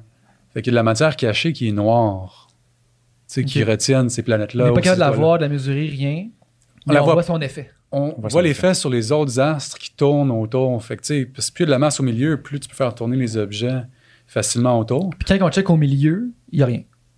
C'est On ça, rien. on peut pas la détecter. Ouais. Elle est sombre pour nos yeux, généralisée nos télescopes, tu sais. Pas, pas noir au point de vue comme euh, le micro est noir. noir, c'est Invisible. no- nos instruments, nos, nos- On n'est pas capable de capter ça. on est fait en matière d'une certaine façon. On peut interagir avec certains. Hmm. C'est, c'est fou. Puis, puis comment il pourrait. puis qu'est-ce que ça ferait s'il trouve ça? Ben, au jour le jour, on s'entend pas Je grand-chose. changerais pas ma, ma journée. Non, parce que- Je changerais pas le café du Tim Hortons. C'est ça. hein. tu sais, comme le café du Tim Hortons ou d'un bon café, c'est la chimie. Donc là, c'est la force électrique qui rentre en jeu. La gravité, c'est pas crucial. Tu sais, la matière sombre, on baigne dedans sûrement, Ouais. c'est uniforme, fait que ça existe déjà, tu sais, on l'a autour de nous, poss- possiblement. C'est ça. Ouais. Mais ça changerait notre com- compréhension fondamentale de l'univers. Mhm. On aurait un nouvel ingrédient tu sais, qui fait l'univers. Puis on est comme. Avec ça, on. Écoute. C'est- là où on est rendu, le débat de, de Démocrite et Aristote. C'est quoi les, les- les fondements? On est rendu à ce point-là à réfléchir à, à ces choses-là parce qu'on est capable, on a bâti des instruments qui sont capables d'avoir très très petits, Mhm. on est capable de bâtir des instruments qui vont très très très grands aussi. Puis on, on se rend compte qu'il y a des choses qui, qui sont inexplicables euh, avec, les, avec les lois de la physique qu'on connaît. Donc, ce, ce, ce débat-là, il continue, il continue. Ben, pas ce débat-là, mais c'est vraiment cette question scientifique-là, elle, elle évolue. Elle évolue au fur et à mesure qu'on invente des instruments plus précis, plus, Ouais. plus efficaces pour aller voir plus loin ou plus petits. Ben, c'est ça, tu sais, la matière sombre, si on comprenait c'était quoi vraiment, on pourrait comprendre l'univers à plus grande échelle. Tu sais, Mhm. Les- le Big Bang, Ouais. tu sais, pourquoi l'univers est en expansion comme ça? Où est-ce qu'on s'en va avec l'univers? Est-ce que l'univers va rétracter éventuellement? Est-ce qu'il va continuer à s'agrandir? Tu sais, les grandes échelles? C'est ça qu'on pourrait comprendre mieux en Mhm. comprenant la matière Parce qu'il sombre. nous manque quand même une grosse pièce d'information. Exact. On sait qu'il nous manque. C'est ça. Puis comme c'est la matière, il y en a beaucoup, il y en a plus que la matière visible, elle joue un gros rôle dans la gravité à grande échelle. Ouais. Fait que c'est un, dans les équations cosmologiques, à grande échelle, c'est un paramètre important, la matière sombre. On sait grosso modo la Terre, mais on ne sait pas c'est quoi la constitution de ça. Fait que ça serait monumental là, pour comprendre l'univers à grande échelle. Mhm. Moins pour comprendre Notre quotidien. le quotidien, mais en tant qu'être humain, comprendre d'où on vient, où on va, ça serait très important. Je vais poser une question, puis je- écoute, peut-être que peut-être que la réponse est évidente, là. mais si on, on prend en considération que toute matière est faite d'un d'un amassis euh, d'atomes euh, euh, distincts, qu'en est-il de la possibilité de la téléportation? Parce que, non, mais c'est- moi, c'est une question qui, tu sais, parce que si on est capable de prendre des atomes, des, des arrêter, de les bouger, de faire un peu ce qu'on Mhm. ce qu'on veut avec, qu'est-ce qui nous empêcherait de prendre tous les atomes et des les amener à une autre place? Ben, euh, la téléportation, euh, Parce, parce que je- je crois avoir déjà entendu qu'on est capable de ça. téléporter un atome. c'est c'est- c'est- c'est ça que je voulais dire. Ouais. Mais Ouais. qui plus est, les- les- la théorie de c'est ce qu'on appelle la téléportation quantique. Ce qui est très, très différent de dire j'ai un objet, je le détruis à un endroit, euh, je- Ouais. je- je- toi, Disparaît. tu disparais puis tu apparais à quelque part Ouais. d'autre. C'est de dire, les, mettons que tu as, deux électrons, puis ton électron oscille d'une certaine façon, puis tu veux que cette oscillation-là, elle soit transférée à l'autre électron. On va transporter l'état Ouais. Quantique. Et ça, en fait, ça a été, ça a été inventé par un chercheur de, de l'Université de Montréal, par Gilles Brassard. Ah ouais. Et ça a été démontré après ça par... euh, Props. ouais, c'était c'était une proposition théorique. Supposons que, ben, justement, euh, j'ai deux, deux objets Et euh, il y en a un qui est dans cet état- état de vibration-là, puis je vais transférer cet état-là à l'autre. Comment Puis là, tu as, une série d'opérations que tu fais, puis éventuellement, ben, tu as transféré, tu as détruit d'un côté euh, l'oscillation, elle ne plus de la même façon, mais tu l'as transféré de l'autre côté. Tu n'as pas pris l'objet, détruit, puis recréé de l'autre Mhm. côté. C'est ce qu'on parle souvent quand on parle de téléportation. Et, et c- cette- cette- ça a été démontré. Les gens l'ont démontré pour vrai euh, maintes et maintes fois là, dans des, des expériences. euh, même la dernière fois que j'ai vu, c'est des objets qui sont de plus en plus, plus en plus éloignés les uns des autres.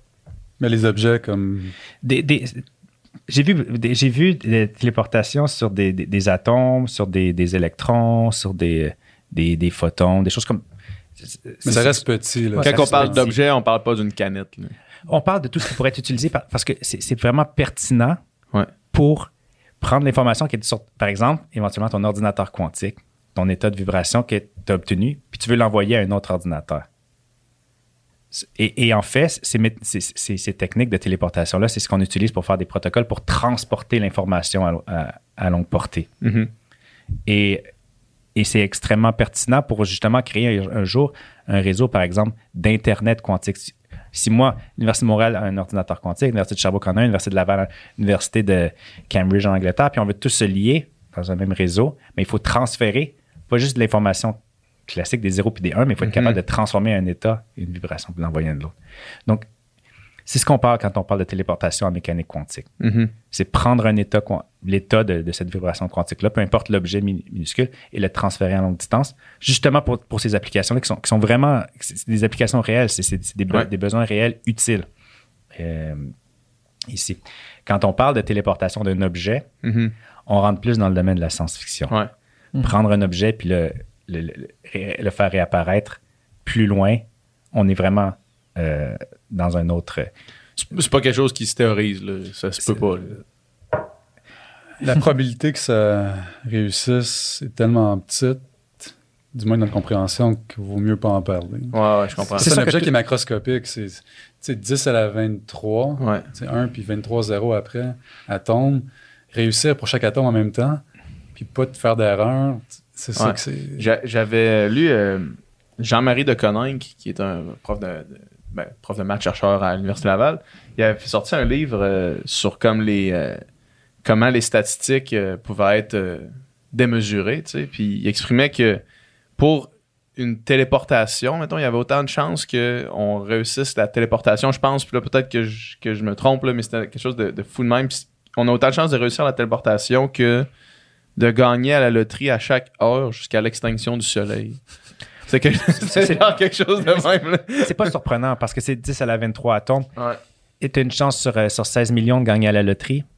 Euh, 10, mi- mettons 10 millions, c'est 10 à la 7. Pour te rendre 10 à la, 10 à la 23, combien de, combien de 10 à la 7 faut que tu mettes? faut que tu Ouais. faut que tu en mettes un paquet. Là. Mhm.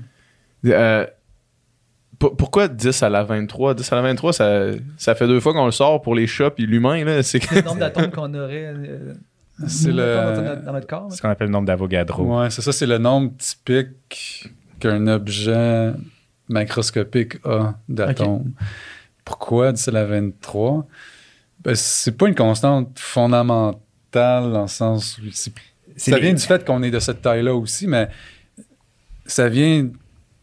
C'est- c'est quoi en fait la définition exacte? Comme, comme mon professeur de physique disait en standard 4, les, les êtres humains comptent la bière en paquet de 12, puis ils comptent les atomes en paquet de 10 à la 23. 6.02 par 10 à la 23. C'est- C'est c'est comme ça.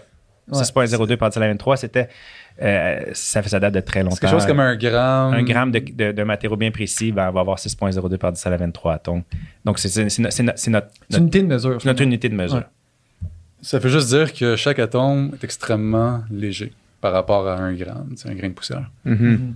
Um, un grain de poussière environ 10 C'est- de là que ça 23 vient. atomes. Ça fait que chaque atome, sa masse, on les connaît parce qu'on peut mesurer la masse des atomes avec différentes expériences. On les lance sur quelque chose.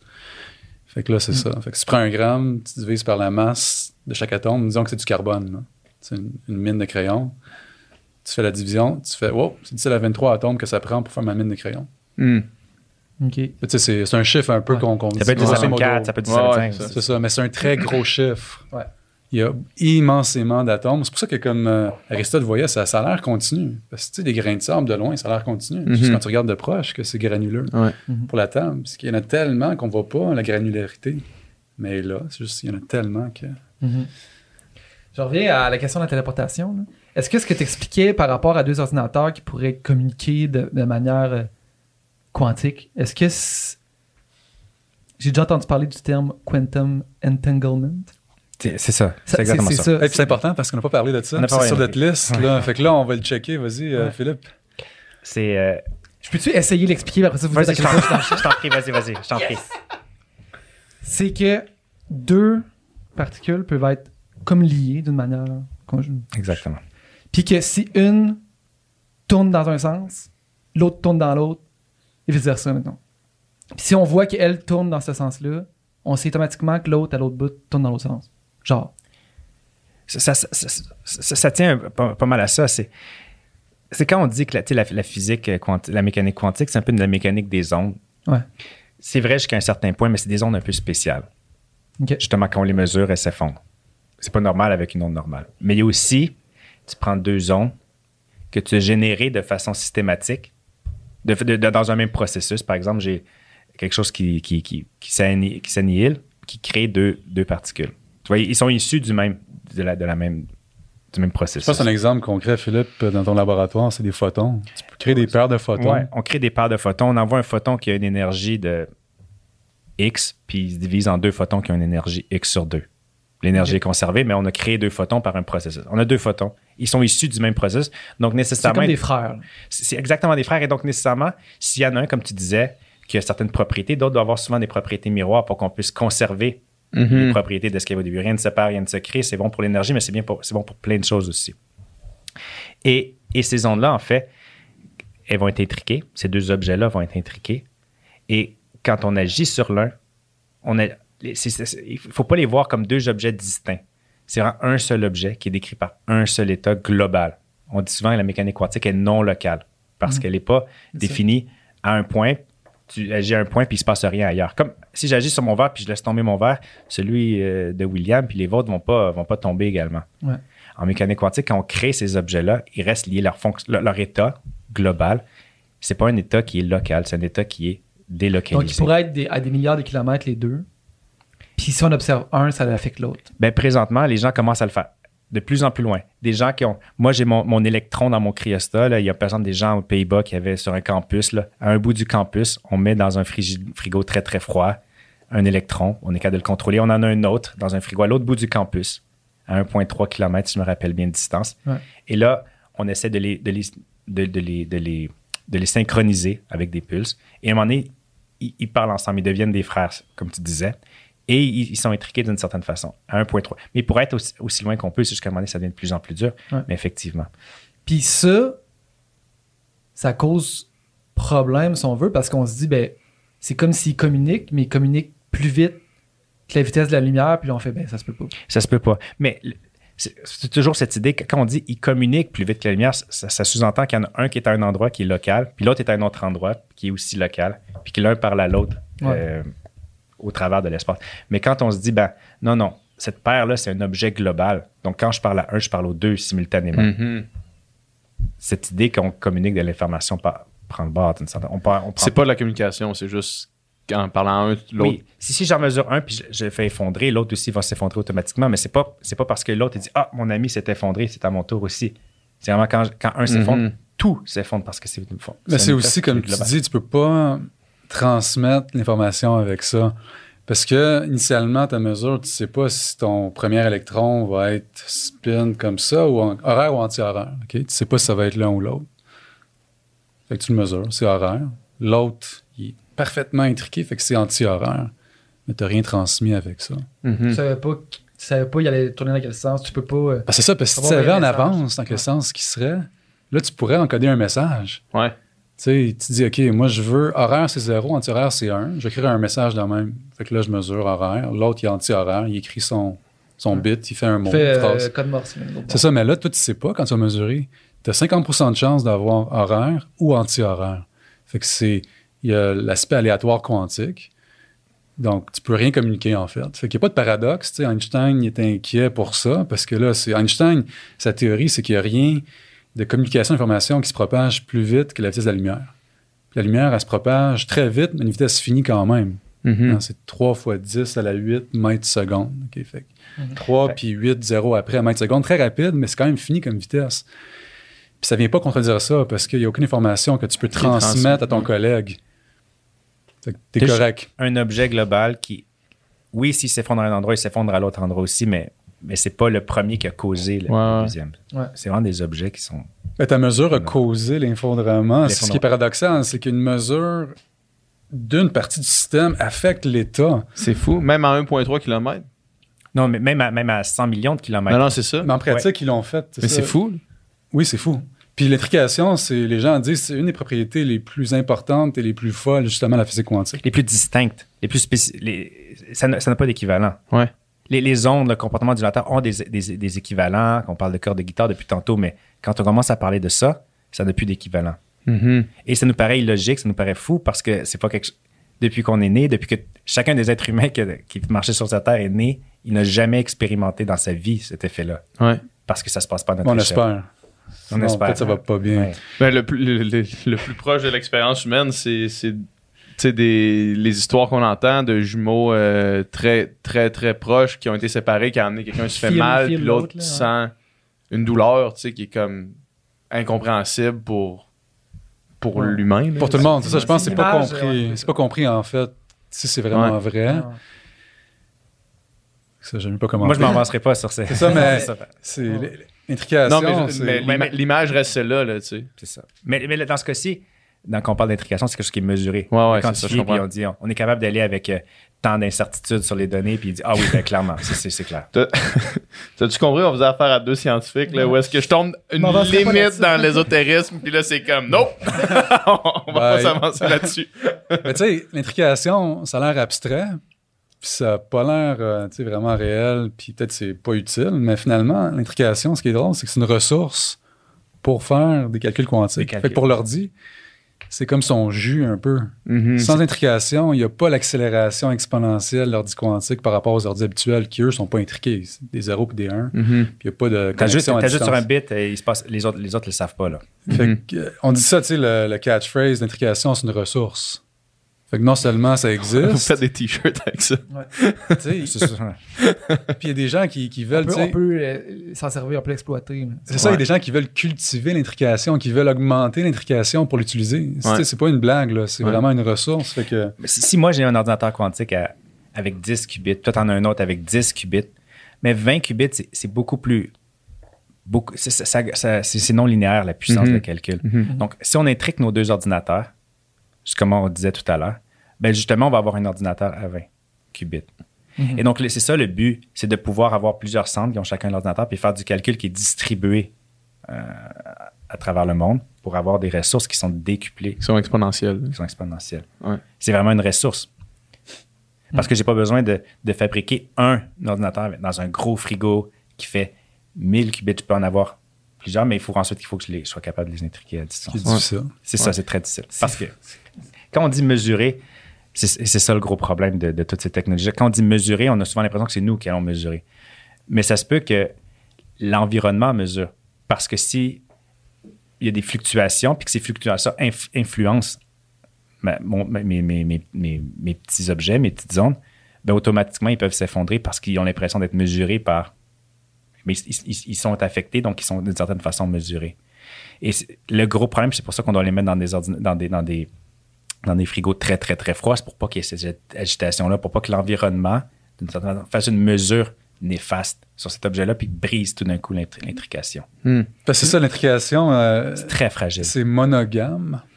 Comme on... Fait que disons que Philippe et moi, on est, on est intriqués ensemble. Puis moi, je m'en vais ailleurs, je prends le métro, je m'en vais au bar. Puis là, je rencontre une autre personne, Mhm. puis je m'intrigue avec elle. personne. Là, je perds l'intrication avec Philippe. Parce que je Mhm. peux pas avoir l'intrication forte avec Philippe, la nouvelle personne. Fait que si je prends mes deux qubits, ils sont intriqués, j'ai mets loin. Mais là, le deuxième qubit... Il rencontre un autre qubit. C'est ça, dans, dans le- la paroi, dans un mur, dans l'air. Il, il intrique avec, hop, il a perdu l'intrication avec Mhm. le premier. Donc, c'est fragile. Comme C'est pour ça. Quand on est monogame, il faut faire attention pour se mettre dans un environnement trop, trop dangereux. Avec ben des qubits. C'est ça, il faut pas aller euh, dans des îles, des, des îles isolées avec d'autres qubits. là. Euh, avant de vous laisser aller, les gars, vous êtes venus euh, préparer, puis euh, c'est très cool. Est-ce que vous avez des choses qu'on n'a pas abordées, que vous pensez que nos auditeurs doivent savoir ou devraient savoir, des choses... euh, Moi, je vous dirais, tant que les gens prennent conscience que quand on regarde de façon très, très, très, très microscopique, on n'a pas des petits grains. On se trouve avec des ondes, puis que ces propriétés de ces ondes-là, ben, elles ont des conséquences, qu'on- la supraconductivité, la, Mhm. la physique nucléaire, mais aussi, c'est des ressources pour fabriquer des nouveaux dispositifs. Je pense que C'est assez. c'est c'est assez, puis, puis ça, ça démystifie certaines idées, comme on parle souvent du chat de Schrödinger qui peut être mort et vivant. Ouais. Et on se dit, bon, on peut juste pas comprendre parce que c'est pas. Mais on peut comprendre d'une certaine façon parce que à partir du moment où on se dit, ah, les objets sont quand même un comportement ondulatoire, puis c'est pas fou de se dire que une onde, euh, je peux, je peux faire du son, puis j'ai un do puis un ré simultanément, le do est un petit peu moins fort que le ré, par exemple. Le son, présentement, est-ce qu'il va être euh, une note ou il va être deux notes simultanément? Mhm. c'est- plus fou nécessairement de, de penser comme ça. C'est vraiment important de, de- de se dire que quand on, quand on a des objets microscopiques, ils se comportent de plus en plus comme des petites ondes. Une fois qu'on a- qu'on commence à aborder ça, je pense que ça démystifie beaucoup de, Mhm. de- de- de- de concepts qui sont sinon ésotériques autrement parce que, je veux dire, imaginez que les choses sont comme ça, puis juste prenez-le pour acquis, puis Ouais. euh, juste posez pas de questions, puis on va continuer comme ça. Je pense que pour moi, pour moi en tout cas, c'est un, un message fort. Êtes-vous, euh, parlant d'ésotérisme, des fois, un peu la physique, physique quantique est comme un peu euh, utilisée ou amenée dans ce genre de des courants-là, là, New Wave, ou je sais pas trop, tu sais, euh, comme si, tu sais, on, on- on- on parlait au début, fait- le fait de mesurer l'onde, c'est de mesurer euh, ben, l'électron, puis là, hop, il- au moment qu'on l'observe, il devient une particule. J'ai l'impression que c'est comme des fois repris comme ah ben la conscience humaine, on, on a un effet sur dans notre environnement si on envoie des, des trucs par la pensée. c'est- On dirait que des fois c'est comme tout, tout mélangé. là. C'est ça. Vous, ré- vous répondez quoi? Ben tu sais, j'imagine que On répond pas à ces courriels-là en général. Mais c'est. Tu sais, mais quand- Ouais. quand- quelqu'un qui quelqu'un qui croit ça, mettons qu'est-ce que qu'est-ce que vous Mais dites, qui là? croit quoi exactement? Je comprends mal ta question. que tu peux affecter l'univers en, en le mesurant. en l'observant. C'est ça, parce que ces phénomènes-là, d'affecter un système en l'observant, c'est pas à nos échelles que ça se produit. tu sais. Moi, je vous regarde, puis vous changez pas d'état vraiment. là. Mhm. Sais, Pareil pour un game de tennis, la balle, tu la Ouais. regardes, la balle a la même trajectoire que tu la regardes pas. Ouais. C'est vraiment quand tu viens observer des objets qui ont une onde qui, qui est grande par rapport à, à l'échelle. Les électrons, ils ont ça, mais à grande échelle, on, ça ne marche pas, là, ce phénomène-là. Qu'est-ce que je dirais à ces gens-là? Je dirais de peut-être se re-questionner sur pourquoi est-ce qu'ils pensent ça. Puis quand tu regardes les observations que tu fais en laboratoire, tu te rends compte que le phénomène n'existe pas. Mais je trouve que de penser à la physique quantique, déjà, c'est intéressant que ces gens-là soient curieux, mais de se questionner plus sur les conséquences qu'on en tire. Parce que c'est pas vrai que la physique quantique est comme manifeste partout dans le métro et tout. Là. C'est pas comme ça. là. C'est vraiment souvent aux petites échelles. Puis quand c'est à plus grande échelle, c'est parce que c'est froid, très contrôlé. On comprend le monde différemment, mais avec l'œil humain, tu sais, nous, on voit pas des petites échelles. On peut pas vraiment voir le monde quantique facilement. On peut y penser. Fait que moi, j'encourage les gens à Ouais. continuer à y penser, mais de manière plus critique. Tu sais, penser à quelle expérience en laboratoire Exact. qui viendrait à valider Mhm. ou pas cette idée-là. C'est-tu vrai que mon chum est affecté comme l'autre personne en y pensant? Ben, quand, quand tu fais le test, la réponse, c'est non. Là. Mhm. Euh, fait que j'encourage les gens à lire là-dessus de sources qui sont valides. Des sources, des scientifiques ou euh, des gens, journalistes de sciences qui écrivent là-dessus dans des magazines de sciences, des livres pour le public. C'est vraiment intéressant. Puis là, il y a une source où ce que les gens se basent sur la réalité pour faire des énoncés. Puis là, les gens vont apprendre puis ils vont peut-être tu sais, mieux comprendre. La règle d'or en science, c'est de se dire est-ce que il serait possible, même si ce serait très difficile, d'inventer une expérience qui pourrait prouver que c'est faux? Si la réponse est non, parce que euh, on peut jamais prouver, c'est souvent une pente très glissante. Mhm. Est-ce qu'il il pourrait exister une expérience qui pourrait prouver que ce que je dis c'est faux? C'est déjà, c'est là comme la règle d'or. Si la réponse est non, il n'y a pas d'expérience qui pourrait le prouver parce que moi, ce que je pense, c'est trop, euh, Mhm. je sais pas quoi. S'il n'y a pas d'expérience qu'on pourrait imaginer qui peut, qui peut euh, prouver ça, même, même une expérience complètement. les, les, les- Imaginaire, là. mais les, les fondateurs de la mécanique quantique, on disait tout à l'heure, ils disaient c'est impossible d'isoler un électron et un atome. Ouais. Juste, n'y pensons même pas, mais imaginons que ce soit possible, ben, on ferait ça, ferait ça. C'est une expérience. Aujourd'hui, ça c'est possible. Imaginons une expérience aussi, aussi folle soit-elle. Est-ce qu'on est capable de l'imaginer? Si oui, euh, je veux dire, on est dans un domaine de, de choses qui sont euh, Mhm. Possible.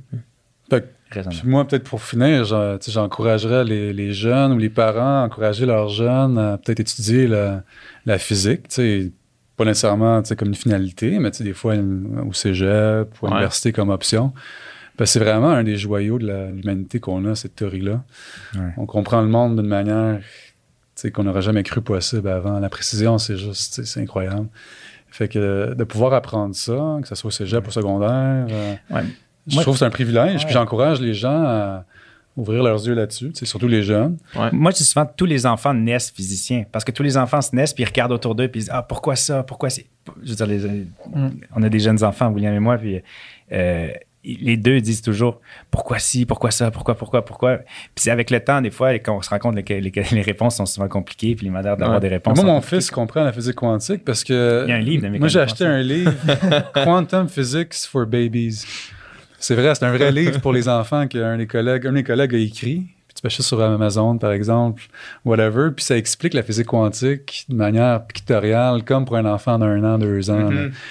Puis même comme parent. Je me euh, le procure pour moi-même. Non, mais tu sais, pour de vrai, tu sais, c'est- pas bête. Là. Même moi, en lisant ça, je fais comment? C'est intéressant que de, Ouais. de voir la, la physique quantique comme ça. Ouais. Il n'est jamais trop tôt, jamais trop tard pour penser à ces questions-là. Puis je pense qu'en bout de ligne, on peut juste y gagner parce qu'on Mhm. comprend mieux l'univers. Tu sais, au, au- au final, tu sais, comme au, au début on parlait, il y a beaucoup, on dirait que c'est beaucoup euh, impliqué avec la philosophie aussi, tu sais, parce que c'est comprendre le monde, comprendre d'où on vient. Puis j'écoutais, a- euh, j'avais écouté un documentaire justement sur euh, qui suivait un peu les scientifiques euh, au CERN, tu sais, puis il y, a- a une madame là-bas, une femme physicienne, qui s'est demandé pourquoi, tu sais, qu'est-ce qui qu'est-ce qui t'intéresse, pourquoi, tu as décidé de t'en aller là-dedans. Elle dit, ben, moi, je voulais comprendre je suis intéressé par la philosophie, par la physique, tu sais, puis je voulais comprendre le monde, puis je me posais toutes ces questions-là, de d'où on vient, puis, puis elle dit, je trouvais que la physique me donnait des réponses plus concrètes, sais. Puis il y a aussi des gens, il y a tellement de, de- de- on disait, il y a tellement d'intérêts industriels. Il y a des gens aussi que ça les intéresse de, de voir comment ça peut impacter le monde. Ouais. Puis on n'a rien de voir des, des impacts majeurs Mhm. sur, sur, sur, sur nos technologies. Puis les gens qui sont plus, un peu moins enclins à ces, ces questionnements philosophiques-là, mais peut-être plus euh, Ouais. terre à terre, ont aussi euh, je veux dire, beaucoup de choses à, à s'intéresser. Hmm. Clairement. C'est le futur.